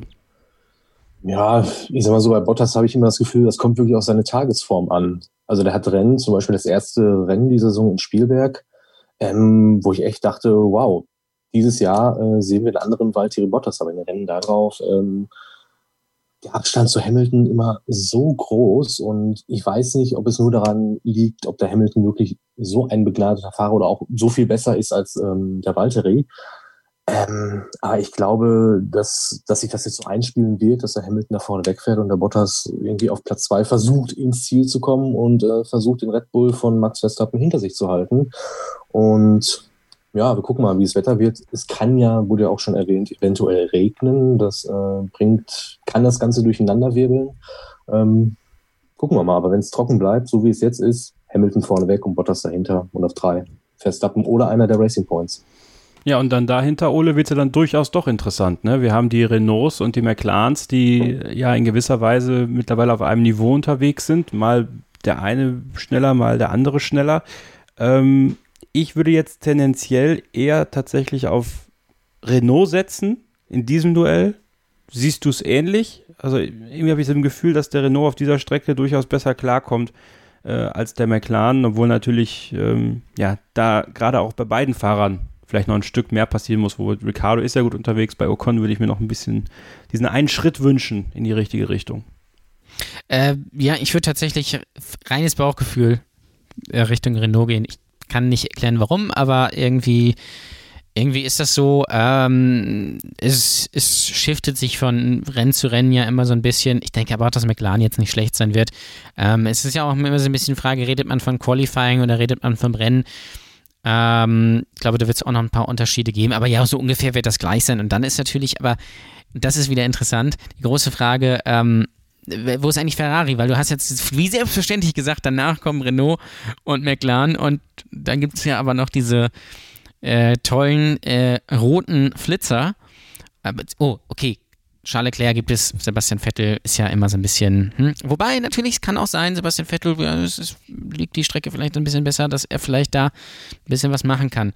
Ähm, das ist, glaube ich, eine sehr spannende Frage, weil in den Rennen selbst ja, hat ja insbesondere Charles Leclerc, also hat Charles Leclerc gezeigt, ähm, dass er es ja kann.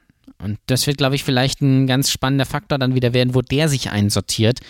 Ähm, und man muss natürlich Ferrari ganz klar zum Mittelfeld zählen. Das geht gar nicht anders. Aber ich denke, das ist insgesamt eine sehr spannende Konstellation.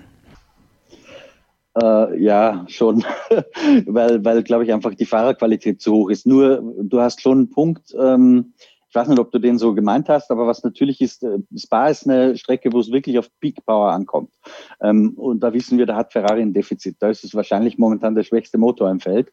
Das heißt, es wird jetzt, glaube ich, nicht das einfachste Wochenende für die. Also insofern hast du schon recht, aber trotzdem ist Ferrari glaube ich, schon in dieser Gruppe zumindest, die unmittelbar nach Racing Point ist. Und wenn es die Fahrer gut auf die Reihe kriegen, vielleicht auch auf Augenhöhe mit Racing Point. Das wäre jetzt meine Einschätzung. Letztendlich müssen wir uns ein bisschen überraschen lassen, glaube ich. Wir werden es dann sehen, ähm, wie sie ist, wie sie mit Reifen klarkommt zum Beispiel. Da kann auch Qualifying und Rennen äh, können zwei völlig unterschiedliche Dinge sein. Also spannend, aber Podiumskandidat aus eigener Kraft sehe ich Ferrari überhaupt gar nicht. Also nicht, nicht im Ansatz. Von dem ich auch tatsächlich ein bisschen was erwarte, sind die Alpha Tauri. Ähm, ich kann mir vorstellen, dass die ganz gut funktionieren werden. Ähm, sicher auch Punktekandidaten sind. Also wir sind jetzt natürlich schon im hinteren Punktefeld, Freunde. Ne? Keine Sorge, wir machen jetzt hier keine, keine irrsinnigen Rechnungen, dass ein Alpha Tauri aufs Podium fährt. Aber auch da ist es natürlich ein interessantes Duell zwischen Daniel Quert und Pierre Gasly. Quert der ja durchaus um seine Karriere fährt aktuell, in der Formel 1 zumindest, der wird sicherlich irgendwo anders dann äh, unterkommen, aber nichtsdestotrotz äh, Yuki Tsunoda, auch wenn er noch keine Superlizenz oder nicht ausreichend Superlizenzpunkte hat, da sieht es dann doch schon danach aus, dass er die holen wird im Laufe der Formel 2 Saison. Also da muss er sich sputen, der russische Torpedo gegen seinen französischen Kompagnon. Ähm, wir haben einen Tipp für eine Überraschung reinbekommen, die ich tatsächlich sehr spannend finde wenn es regnen sollte, könnte ich mir das sogar vorstellen, weil Spa ist äh, die Haus- und Hofstrecke, wenn wir das mal wieder äh, einbinden wollen, von Kimi Räikkönen. Funktioniert tatsächlich ganz gut in Spa. Und Marcus Freedom in unserer Starting Grid F1 Fans Facebook-Gruppe sagt, die, der Tipp für die große Überraschung des Grand Prix ist Kimis erster Punkt in dieser Saison. Der Finne war in Spa in der Vergangenheit immer stark. Klar ist er durch den Ferrari-Motor ziemlich gehandicapt, aber Alpha sah ja bei den Top-Speeds, bei den letzten Rennen gar nicht so schlecht aus. Marcel, äh, ein frommer Wunsch oder tatsächlich etwas mit ein bisschen Wetterglück, was du dir auch vorstellen könntest? Ein Punkt für Kimi. Puh, das ist ein Gedanke, den hätte ich jetzt so nicht erwartet, um ehrlich zu sein. Ähm, ich wenn es regnet und äh, äh, das Wetter mitspielt, klar, kann, kann glaube ich, in der Formel 1 alles passieren. Ähm, aber ich glaube, wenn, wenn es nach Plan läuft, auch mit gleichen Regen, sehe ich den Kimi aufgrund des äh, Ferrari-Motors und der Alpha an sich, ähm, sehe ich die nicht so weit vorne. Also ich glaube nicht, dass da äh, ein Punkt möglich ist, dass er, ähm, er wird auch nicht ganz hinten landen. Er wird sicherlich gut performen im Regen, weil, wie schon gesagt, im Regen kommt er gut klar. Und zwar ist eh auch seine Hausstrecke sozusagen. Da hat er ja 2009 ähm, unter anderem gewonnen. Und na, ich glaube, ich glaube nicht, dass wenn es regnet, der Kimi in der Punkte fahren kann. Aber Ole, eigentlich hoffen wir darauf, dass es regnet. Ne? Also, das ist ein bisschen ja. klar. klar, also das, das, das wäre natürlich wirklich geil. Das muss man ganz klar sagen. Spa im Regen und lustigerweise gab es das eigentlich ja noch gar nicht so oft. Ja, also klar, 98 schwebt so über allem. Ähm, das Rennen haben wir jetzt auch alle schon 30 Mal gesehen. Ähm, da wird, wird, mir übrigens immer dieser heftige Unfall von Giancarlo Fisichella äh, in der Busstop unterschlagen. Ähm, und äh, klar, Michael Schumachs erster Sieg. Und 2008 hatten wir ja auch so ein bisschen zumindest am Ende Regenchaos, da ist Kimi ja noch abgeflogen und so weiter und so fort. Ähm, also das ist, und ich glaube 2010 oder 10 oder 11, 10 glaube ich, wo, wo Barrichello ähm, Alonso abgeschossen hat. Aber so ein richtiges Regenrennen hatten wir äh, da lange nicht. Deswegen wäre das sehr spannend, aber wir wissen natürlich, wie das ist. Wenn gesagt wird, es könnte regnen, regnet es natürlich nicht. Wobei ich irgendwie geguckt habe, da war aber vorgestern Regenwahrscheinlichkeit 90 Prozent am, am Sonntag, aber ich glaube, das hat sich wahrscheinlich auch schon wieder geändert. Es wäre doch sehr interessant, weil dann ist Spa nochmal eine ganz andere Herausforderung und das will ich dann wirklich sehen. Und dann kann natürlich Kimi äh, schon in die Punkte fahren, auch generell, wenn irgendwas passiert, kann er das schon aus eigener Kraft. Puh, da muss schon sehr, sehr viel zusammenkommen und ähm, momentan kommt bei Kimi und Alfa äh, Romeo in dem Fall nicht wirklich viel zusammen.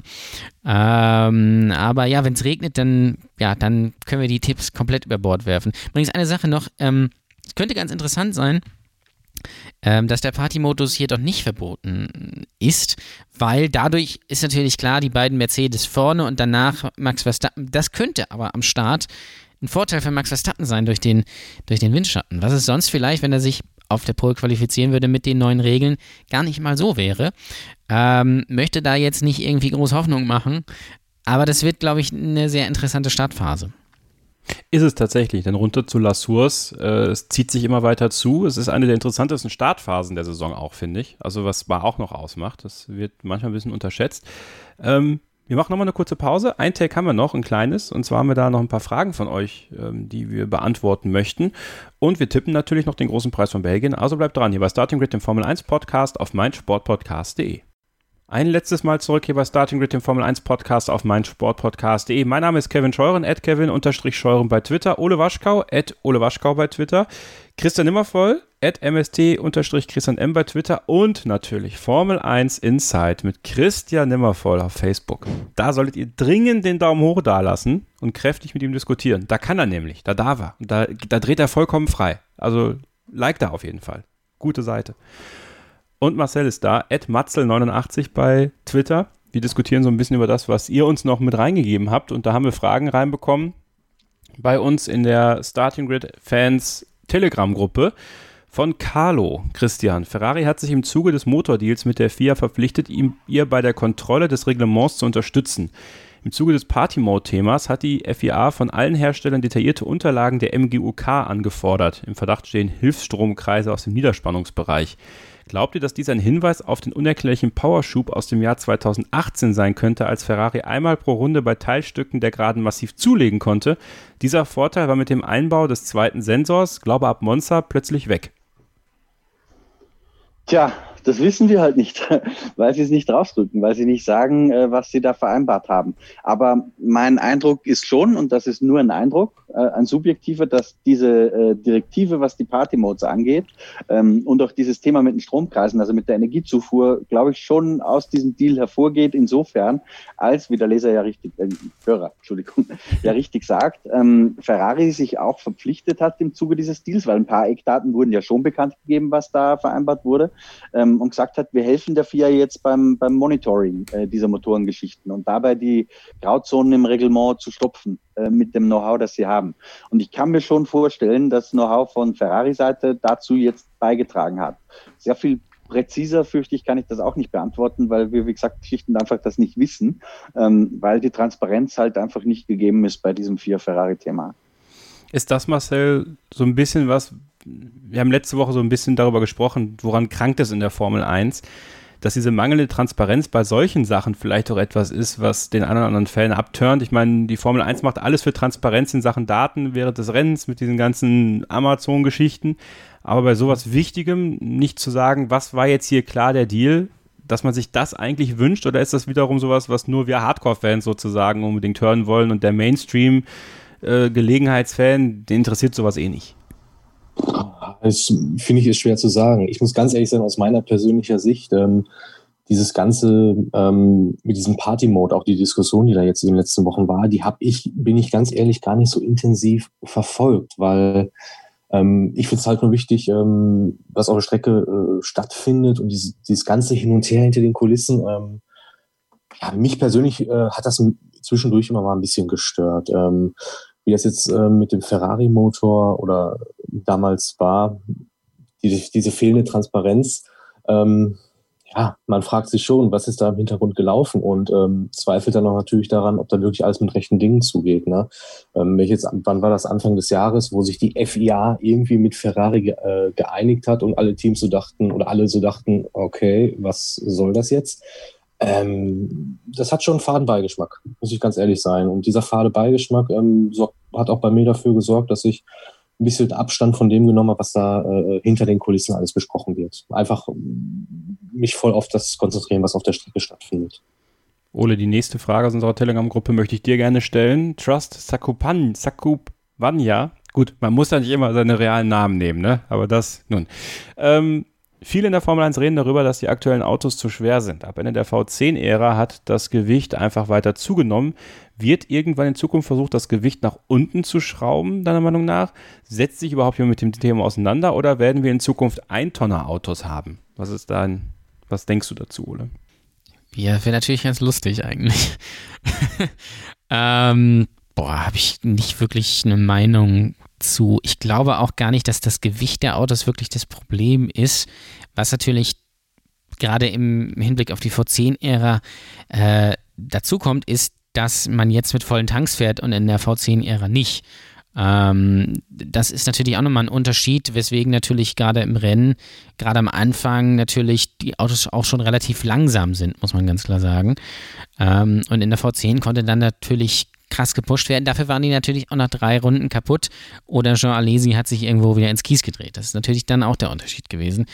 Ähm, ich glaube, ehrlich gesagt, damit beschäftigt sich überhaupt niemand mit dem Gewicht. Ich weiß gar nicht, wie es dann ab 2022 ist, aber da bleiben ja die Motoren bestehen. Also wird es da wahrscheinlich auch keine großen Unterschiede geben.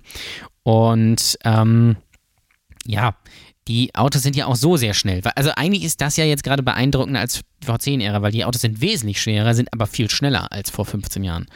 Ähm, oder, oder 16 Jahren. Ähm, also von daher ähm, kann man das, glaube ich, gar nicht so richtig vergleichen. Ich glaube, ähm, kleinere, also kürzere und leichtere Autos würden natürlich am Bildschirm schneller aussehen. Obwohl die Autos ja jetzt sehr schnell sind, sehen sie ja nicht so aus. Ähm, das wäre, glaube ich, ein Punkt. Und Monaco wäre wieder interessanter. Aber jetzt würde mir jetzt sonst kein großartiger Vorteil da einfallen. Also die Fahrer wünschen sich unisono eigentlich leichtere Autos, weil es vom, vom Handling her halt, man kennt es ja vielleicht selbst, wenn du in den Go-Kart dich setzt, ähm, das macht einfach mehr Spaß. Und äh, gerade Sebastian Vettel ist auch einer, der sich immer leichtere Autos wünscht. Ich äh, könnte dem Gedanken, dass man sagt, man äh, die setzt wieder ein bisschen auf leichtere Autos auch was abverlangen. Ähm, vielleicht sogar so weit mit Mindestgewicht runtergehen, dass du es interessant machst, äh, technisch tatsächlich wieder in Richtung Leichtbau äh, zu forschen, weil das hätte, glaube ich, zwei äh, Konsequenzen. Die, die erste, dass tatsächlich Materialien leichter machen.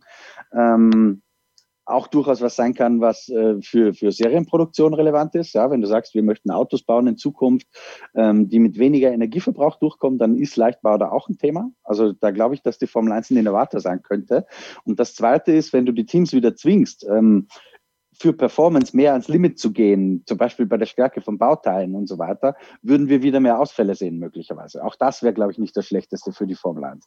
Das ganz große Gegenargument, das natürlich steht, ist Kosten. Wenn du wieder solche äh, Entwicklungsbereiche äh, aufmachst, wird es natürlich unweigerlich teuer. Und deswegen glaube ich, dass man das momentan eher nicht tun wird. Grundsätzlich fände ich das nicht unspannend, wieder in die Richtung ein bisschen mehr zu gehen. Ein letztes buntes Thema noch. Äh, wir haben in der letzten Woche, Christian und ich, ich habe es gerade angesprochen, darüber gesprochen, äh, woran es in der Formel 1 krankt. Und dann haben wir ein paar Szenarien angesprochen, auch mit eurer Hilfe. Was kann man tun, um das alles ein bisschen interessanter, langlebiger und relevanter zu gestalten? Da hat ein Hörer eine WhatsApp-Sprachnachricht geschickt, der generell damit konform ging, was wir gesagt haben, vor allem beim Thema Reifen und die Markierungen entfernt Aber bei einem Punkt hat er vor allem mir vehement widersprochen. Ich hatte darüber geredet, dass die Formel 1 so ein bisschen ja, daran knabbert, eben, dass man sich diesen Umweltaspekt auch beugen muss. Also, dass es eben nicht mehr die Verschwenderserie der 90er Jahre ist.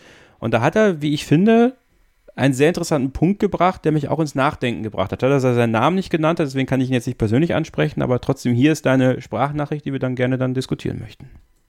Ich muss sagen, ich bin auch in den 90er Jahren mit der Formel 1 sozialisiert worden, die Verschwender-Serie. Ähm, ich fand das toll. Ähm, aber damals war, war man sich nun mal noch nicht im Mainstream sozusagen den Konsequenzen bewusst. Ähm, und ich finde, das spielt auch zusammen mit den, ähm, mit den Maßnahmen, die man zur Be Bekämpfung von Corona in der Formel 1 ergriffen hat. Man ist Vorbildfunktion, man ist Vorbild für die Automobilindustrie. Das liegt einfach daran, dass die Formel 1 eine Herstellerserie geworden ist, ähm, die Privatteams zurückgedrängt hat. Und man muss, man kann gar nicht anders, als diesen Weg äh, zu gehen. Und ich bin auch der Meinung, dass diese vielen kleinen Schritte, äh, die die Formel 1 macht und mit einem Plan auch Vorbild sein kann, weil sie eben im Mainstream so verankert ist und somit auch ähm, nach außen wirken kann, auf die, die sich noch nicht so sehr mit diesen Themen beschäftigt haben. Christian, in Bezug auf das, was wir diskutiert haben, wie ist da deine Einschätzung zu dem, was der Hörer sagt? Stimmt. Okay. Nein, stimmt. Also es ist so. Dadurch, dass die Hersteller äh, an Bord sind und die natürlich auch sehr viel Wert legen auf ihre Außendarstellung, äh, gerade was Energieeffizienz und Pipapo, all diese Themen angeht, oder Diversität gerade auch ein sehr wichtiges Thema, ähm, ist es natürlich so, dass für die nur eine Formel-1-Plattform interessant ist, ähm, die auch deren Werteprofil erfüllt, sagen wir es mal so. Und das ist, das hat der, äh, der Hörer hier perfekt auf den Punkt gebracht. Ist so. Oder du warst letzte Woche nicht dabei. Ähm, was ist deine Einschätzung zu dem, was der Hörer da gesagt hat? Ähm, ja, kann ich eigentlich auch nur zustimmen. Ich glaube auch, dass das, dass das schon richtig ist. Und ich glaube, in den 90ern war die Welt halt auch noch generell eine andere. Und deswegen war man sich, ich meine, da sind wir mal ganz ehrlich, in den 90ern, da sind da fahrende Zigarettenschachteln rumgefahren. Also ähm, das ist halt auch, so, auch noch so ein Punkt. Und da hat man halt die V10s dann eingebaut und die sind dann halt auch direkt kaputt gegangen. Und das war bei den Turbos in den 80ern, äh, die unglaublich viel Sprit gefressen haben. Ich glaube, das waren ja 150, 160 Liter im Rennen und damit sind sie trotzdem nicht ausgekommen. Ähm, ebenso. Und deswegen ist es, glaube ich, sehr richtig, dass man das dass man das jetzt macht. Und man sieht ja zum Beispiel auch an der Nesca, was passiert, wenn man das nicht macht. Ähm, äh, Marcel ist ja unser Nesca-Experte heute. Ähm, da, ist, da, da ist man ja stehen geblieben so ein bisschen. Man versucht das dann mit anderen Möglichkeiten so rumzubiegen. Aber ich, ich persönlich finde auch die aktuellen Motoren unglaublich gut und unglaublich spannend. Da bin ich vielleicht mit der Einzige. Ähm, aber ähm, diese Effizienz hinzubekommen und diese die Komplexität hinzubekommen, das ist vielleicht nicht unbedingt was für den Mainstream äh, Schumikappen-Fan was. Das ist mir auch vollkommen klar, aber das ist wirklich unglaublich spannend und das ist auch sicherlich extrem interessant dann für die Straße, darf man auch nicht vergessen. Und dass die das mit dem, mit den, äh, mit den aerodynamischen Bauteilen und dem Abtrieb hinbekommen, dass die schneller sind als die V10s vor äh, 16 Jahren, zumindest auf eine Runde und eigentlich ja dann auch im Rennen, wenn sie leicht sind das ist schon, ist schon, schon sehr spannend. Ähm, und ich glaube, ich, es wird immer von vielen gefordert, gehen wir zurück auf V8 oder auf V10. Ich glaube, das wäre nicht nur natürlich generell ein Schritt nach hinten, sondern auch in der Außenwahrnehmung und auch generell ein Schritt nach hinten. Marcel, bitte, nehme dich doch noch mit rein. Du verfolgst die NASCAR-Serie. Ähm, du hast die Diskussion sicherlich auch äh, verfolgt, die wir da letzte Woche geführt haben. Gerne auch noch deinen dein Senf dazu quasi, was, was du auch aus der NASCAR-Serie mitbekommst und das die Transferleistung zur Formel 1 und, und wie du diese Diskussionsthemen einordnest. In der Schule hätte ich jetzt gesagt, ich schließe mich meinen Vorrednern an. ähm, das Ganze äh, stimmt, was gesagt wurde. Also so sehe ich das auch, dass die Formel 1 da auch eine sehr, sehr große Verantwortung trägt und ähm, wenn man jetzt sagen würde, man geht wieder zu den V10-Motoren oder gar V12-Motoren zurück, ähm, das würde doch bei in der Außendarstellung ein großes Stirnrunzen nach sich ziehen. Klar, wir hätten alle wieder gerne laute, schreiende Motoren, aber ich kann mich auch der Aussage nur anschließen, die aktuellen Motoren die da, oder Power Units, die da eingebaut sind, die sind der absolute Wahnsinn, was sie leisten. Ähm, deshalb ähm, die Formel 1 hat es da nicht leicht. Man hat einen guten Weg gefunden. Ähm, man hat noch die Formel E, die ja komplett elektrisch fährt. Und da, ich weiß nicht, was es da für Diskussionen gibt, wie das in zehn Jahren alles aussieht, ob sich die Serien zusammentun oder parallel irgendwie weiterfahren. Ähm, das ist auch alles Zukunftsmusik. Dass die Nesca da, ja, ich will nicht sagen, ein Problem hat, aber man ist irgendwie, man hängt der Entwicklung, da habe ich das Gefühl auch hinterher, weil ähm, in ein, ich glaube, nächstes oder übernächstes Jahr kommt auch ein komplett neues Auto, das neue Nesca Next Gen, die neue äh, Nesca Generation und ähm, am Motor, so wie ich das jetzt mitbekommen habe, hat sich jetzt nicht, nicht viel verändert. Also mit viel Grün, äh, viel Grün ist da nicht. Und ich weiß auch nicht, wie die Nesca dieses Problem bewältigen will, weil gerade der Hauptkern der Nesca-Fans, ähm, ich glaube, wenn man denen mal äh, was von Elektromotoren vorschlägt, ähm, ja, dann drehen die sich um und gehen weiter. Ähm, deshalb, ich bin gespannt, wie die Nesca dieses Problem lösen wird. Ähm, aktuell wüsste ich nicht wie und äh, ich weiß auch ehrlich gesagt gar nicht, ob, da, ob die daran arbeiten. Ich möchte an dieser Stelle nochmal sagen, also ich habe da auch nochmal drüber nachgedacht, was ich. Es ist vielleicht ein bisschen falsch rübergekommen, also ich habe es ein bisschen falsch ausgedrückt. Es sollte keinen Rückschritt in diese alte Zeit geben, auf keinen Fall. Es ging lediglich darum, dass es auch durchaus ein Punkt ist, wo die Formel 1 ein Stück weit an Faszination verloren hat. Eben, dass man sich natürlich diesem Umweltgedanken beugen musste, eben nicht nur aufgrund der schreienden Motoren, aber auch vieles weitere, was natürlich auch hohe Kosten verursacht. Also diese neuen Motoren verursachen viel mehr Kosten, als die alten Motoren waren. Die hat man halt dann weggeschmissen. Die Kosten waren dann eher die Umweltkosten vielleicht auch. Nichtsdestotrotz muss man ja festhalten, die Formel 1 bleibt ja eine Serie, die nicht umweltfreundlich ist. Ja, also das Rumfliegen durch die Welt, der Aufbau von Motorhomes, äh, man macht ja dann doch auf vielen Kontinenten was und die, der Sprit ist noch nicht nachhaltig, was sich ja ändern soll bald. Es ging, glaube ich, wirklich darum, da diesen, diesen, diesen, diesen Moment zu finden, was, was ein Problem sein könnte. Ja, nichtsdestotrotz habt, habt ihr vollkommen recht, also ihr alle und auch der Hörer. Vielen Dank auch für diese, für diese tolle Feedback, ähm, dass, dass es sein muss, ja, um auch in der Öffentlichkeit dann nicht irgendwie hinten überzufallen. Und da ist die Formel 1 eine Vorreiterserie, die kann ein Vorbild sein. Ja, und hoffentlich ist es ist sie es auch und kann sie es auch dauerhaft bleiben. Und vielleicht kann die Formel 1 ja sogar wieder ein Stück weit in den Mainstream zurückgehen, denn ich bleibe dabei, die Formel 1 ist nicht im Mainstream. Nein, nein, nein. Da gebe ich dir komplett recht. Das wollte ich nämlich gerade noch anfügen. In den, in den 90ern, also nur in den 90, äh, 90ern und also in Deutschland kann man es eigentlich relativ simpel sagen, bis Michael Schumacher aufgehört hat war das der Mainstream. Auch natürlich in äh, Großbritannien mit Damon Hill und, und, und, keine Ahnung was. Und natürlich auch Nigel Menzel Anfang, äh, ähm, Anfang der 90er. Aber davor war es auch nicht so richtig Mainstream, aber da, da hat es, glaube ich, noch mal einen anderen Stellenwert. Da weiß ich auch nicht genug drüber. Mittlerweile ist die Formel 1 eine Rennserie oder eine Sportart, für die man sich interessieren muss die kann man nicht mehr einfach, das kann man ja nächstes Jahr sowieso nicht mehr, sonntags einfach äh, anmachen und dann fahren die da einfach anderthalb Stunden im Kreis und äh, hoffentlich passiert am Start irgendwas. Ähm, das ist es nicht mehr. Das war es halt früher mal, da war das Reglement und generell, da war alles sehr einfach. Ähm, da konntest du es irgendwie auch blicken, ohne dich wirklich auszukennen.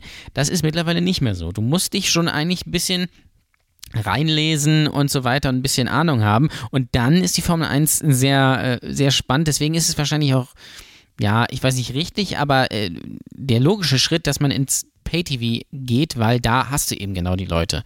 Ähm, und ich glaube aber auch, dass es, dass, da haben wir auch schon mal drüber gesprochen, dass sich so eine, ähm, ich will nicht von Boom sprechen, aber es, es baut sich langsam was auf, weil die jungen Leute, ähm, junge Leute, ich bin noch nicht mal 30, egal. Ähm, die interessieren sich jetzt halt wieder für, für die Formel 1. Die Faszination ist aber eine andere. Ja? Die Faszination ist nicht mehr, boah, hier laute Autos und keine Ahnung, hoffentlich fährt mal eine in die Wand, sondern man interessiert sich halt für ähm, die Fahrer. Also ähm, das sieht man ja ganz, ganz viel. Äh, Social Media ist ganz, ganz wichtig. Fahrer wie Charles Leclerc oder, oder George Russell und sowas. Und natürlich die Netflix-Doku, die sicherlich auch hilft. Und da kommen jetzt halt wieder neue Leute nach und das ist eben auch sehr wichtig. Und die leben ja aber auch, zumindest zum Großteil, glaube ich, diesen, diesen ähm, ja, Lebensstil und generell das äh, die, die, sind sich der Pro Problematik von Klimaschutz und so mehr bewusst als die Rudi Resers ähm, dieser Welt. Und das bedingt sich natürlich und deswegen kann man nicht einfach sagen, okay, wir machen jetzt hier wieder V10 und ihr dürft so viele Motoren äh, benutzen, wie ihr wollt. Das wäre sicherlich ganz nett anzusehen, aber ich glaube, das würde komplett nach hinten losgehen. Ähm, natürlich hast du recht, Kevin, dass das ein bisschen zu komplex und zu teuer ist. Ich würde mir auch sehr, sehr wünschen, dass es einen unabhängigen Motorsteller, Motorenhersteller gibt, der diese Triebwerke herstellen kann. Das wäre sicherlich sehr spannend, aber generell ist es, glaube ich, alles schon richtig. Nur, dass wir jetzt die Leute sind, die langsam zu alt dafür werden und da man sich jetzt entscheiden muss, okay, gehe ich da mit oder lasse ich es bleiben? Und für viele äh, ist es gerade so ein bisschen auf der Waagschale und es lasst viele bleiben, aber dafür kommen auch viele andere nach. Die wollen dann natürlich andere Sachen sehen, die wollen dann vielleicht Reverse Grid Rennen sehen und keine Ahnung was, wo wir sagen, oh Gott, aber das ist halt der Lauf der Dinge einfach das wird uns weiter begleiten. Wir werden darüber weiter diskutieren, gerne auch mit euch. Also ihr seid herzlich eingeladen, mal wie Marcel bei einer Hörersprechstunde dabei zu sein. Meldet euch gerne. Kontaktdaten alle in den Shownotes zu finden. Kevin.scheuren at meinsportpodcast.de per E-Mail, wenn ihr da wollt. Kommt gerne dazu. Wir diskutieren gerne mit euch und das ist uns auch ganz wichtig, weil ich glaube, da in diesem Diskurs dann auch aneinander zu lernen, das macht das Ganze aus und da freuen wir uns sehr, dass wir so eine tolle Community mit euch haben. Vielen Dank dafür, vielen Dank auch schon mal an dieser Stelle an Marcel, dass er heute dabei war. Er kommt Besten aber nicht, ja, du kommst nicht drum herum, mit uns zu tippen. Da kommen wir nämlich jetzt zu, der große Preis von Belgien. Wir tippen oh. die ersten drei, wir tippen die Pole Position, dreht Sebastian Vettel sich im Rennen, in der Session irgendwann, also in den Sessions, das ist ja unser, unser, großer, äh, unser großer Wettbewerb diese Saison, gibt es Regen im Rennen und schafft es George Russell ins Q2. So, viele Themen. Marcel, du darfst mhm. anfangen, womit du möchtest. Okay. Äh, schafft es George Russell in Q2? Sage ich ja. Äh, dreht sich Vettel? Ja, irgendwann wird er sich sicherlich mal drehen. ähm, was hat man noch? Wird es regnen? Ich, ich hoffe, dass es regnet. Also ich sage auch mal einfach ja. Okay. Ähm, was haben wir noch? Äh, wer auf die Pole Position fährt? Hm. Hm, hm, hm. Ja, also sofern es trocken bleibt, sage ich Lewis Hamilton. Ganz okay. klar. Und die ersten drei? Und die ersten drei, ähm, wenn es trocken bleibt, Hamilton, Bottas, Verstappen. Okay. Christian. Ähm, George Russell schafft es in Q2 ziemlich locker, glaube ich, weil die Ferrari-Motoren einfach äh, zurückhängen werden. Ich glaube, dass es regnen wird. Ich glaube, dass Lewis Hamilton auf Pol fährt vor Bottas und ich glaube, dass äh, weißen Regen rennen wird, der Verlauf ein bisschen chaotisch wird, aber sich trotzdem das Können von Lewis Hamilton vor Max Verstappen durchsetzt. Und ich glaube, dass Sebastian Vettel einen goldenen Moment hat und dann im Regen mit ein bisschen Glück aufs Podium fährt. Dreht er sich denn irgendwann am Wochenende? Nein. Nein, okay. Geht ja auch gar nicht mehr, weil ansonsten würde ich meine Wette verlieren. äh, oder habe oder hab ich die schon verloren? Ja, anderthalb. Also du hast es eigentlich schon verloren, aber noch, noch bist du am nächsten dran. Zum Glück hat Christian ja äh, letztes Jahr die Wette gewonnen. Ja, das Blöde ist ja, dass es einfach kein Fahrerlager gibt, in das er gehen kann, um sein ja. T-Shirt anzuziehen. Das ist natürlich richtig. Ähm, er hätte es natürlich ähm, in, in, der FIA PK anziehen können. Das wäre natürlich gegangen. Oh, das wär, aber die, sieht man euch denn da das, auch, Christian? Das geht deswegen nicht, weil da Elemente drauf sind, die sich mit dem Greenscreen spießen. Ah. Aber ja, man sieht uns da, ja. Okay. Ähm, ich weiß allerdings nicht, ob es live ausgestaltet wird, glaube ich eigentlich nicht. Nee. Wüsste ich zumindest nicht. Wobei doch Sky zeigt manchmal zeitversetzt, glaube ich.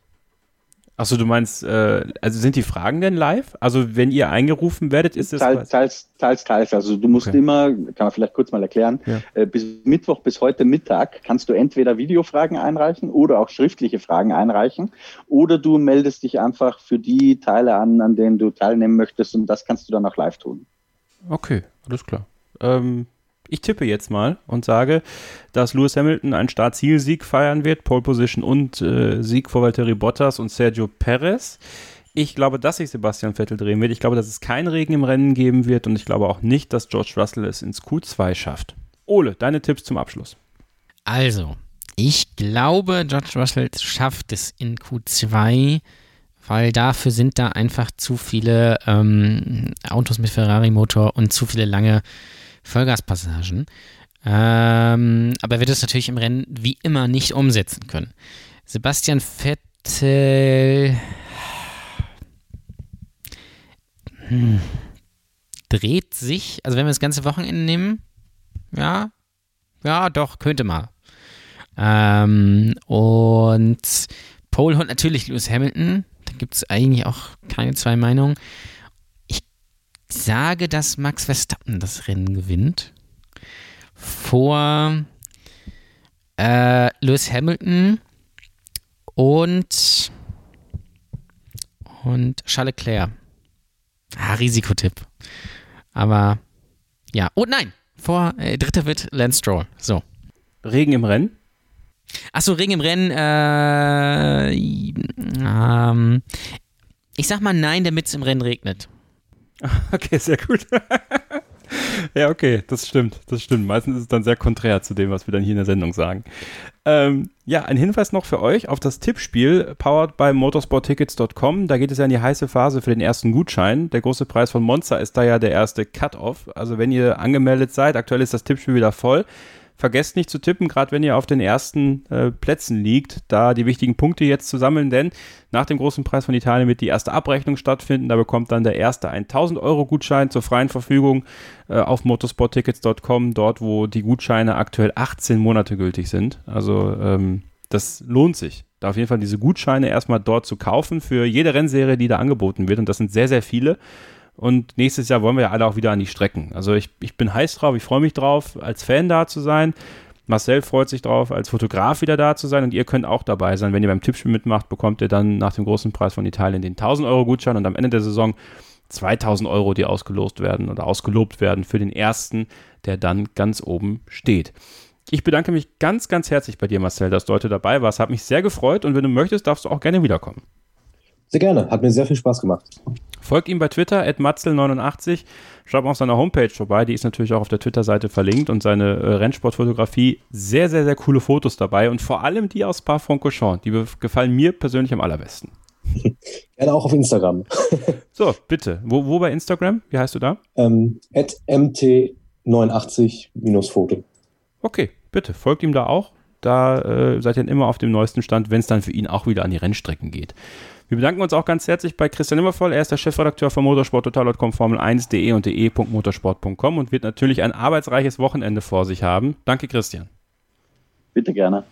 Und ähm, ja, mein Name ist Kevin Scheuer und ich bedanke mich auch an dieser Stelle bei Ole Waschkau, dass er heute wieder dabei war. Hat mir sehr viel Spaß gemacht. Vielen Dank bei euch fürs Zuhören.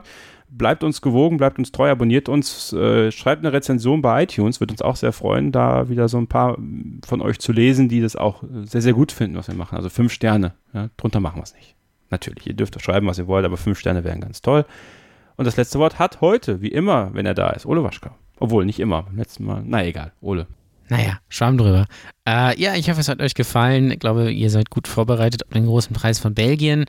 Ähm, bin ich sehr gespannt drauf. Möchte mir nicht zu viele Hoffnungen machen, dass es ein gutes Rennen wird, ähm, weil wir wissen ja alle, wie das so funktioniert. Aber Spa ist halt immer irgendwie gut. Und da könnt ihr mit uns mitdiskutieren bei Twitter unter Starting with F1 oder natürlich in unserer Facebook-Gruppe Starting with F1 Fans. Ihr könnt natürlich auch mir überall folgen, at Ole Waschkau. Bei Instagram bin ich übrigens auch, ja, könnt mir auch gerne folgen. Ähm, oder bei Twitter. Äh, wird ganz lustig wieder am Wochenende, denke ich. Und ja, dann hören wir uns nächstes Mal hier wieder. Und bis dahin gilt natürlich immer nur eins: Keep Racing. Starting Grid, die Formel 1 Show mit Kevin Scheuren und Ole Waschkau in Zusammenarbeit mit motorsporttotal.com und Formel1.de. Keep racing Auf meinsportpodcast.de.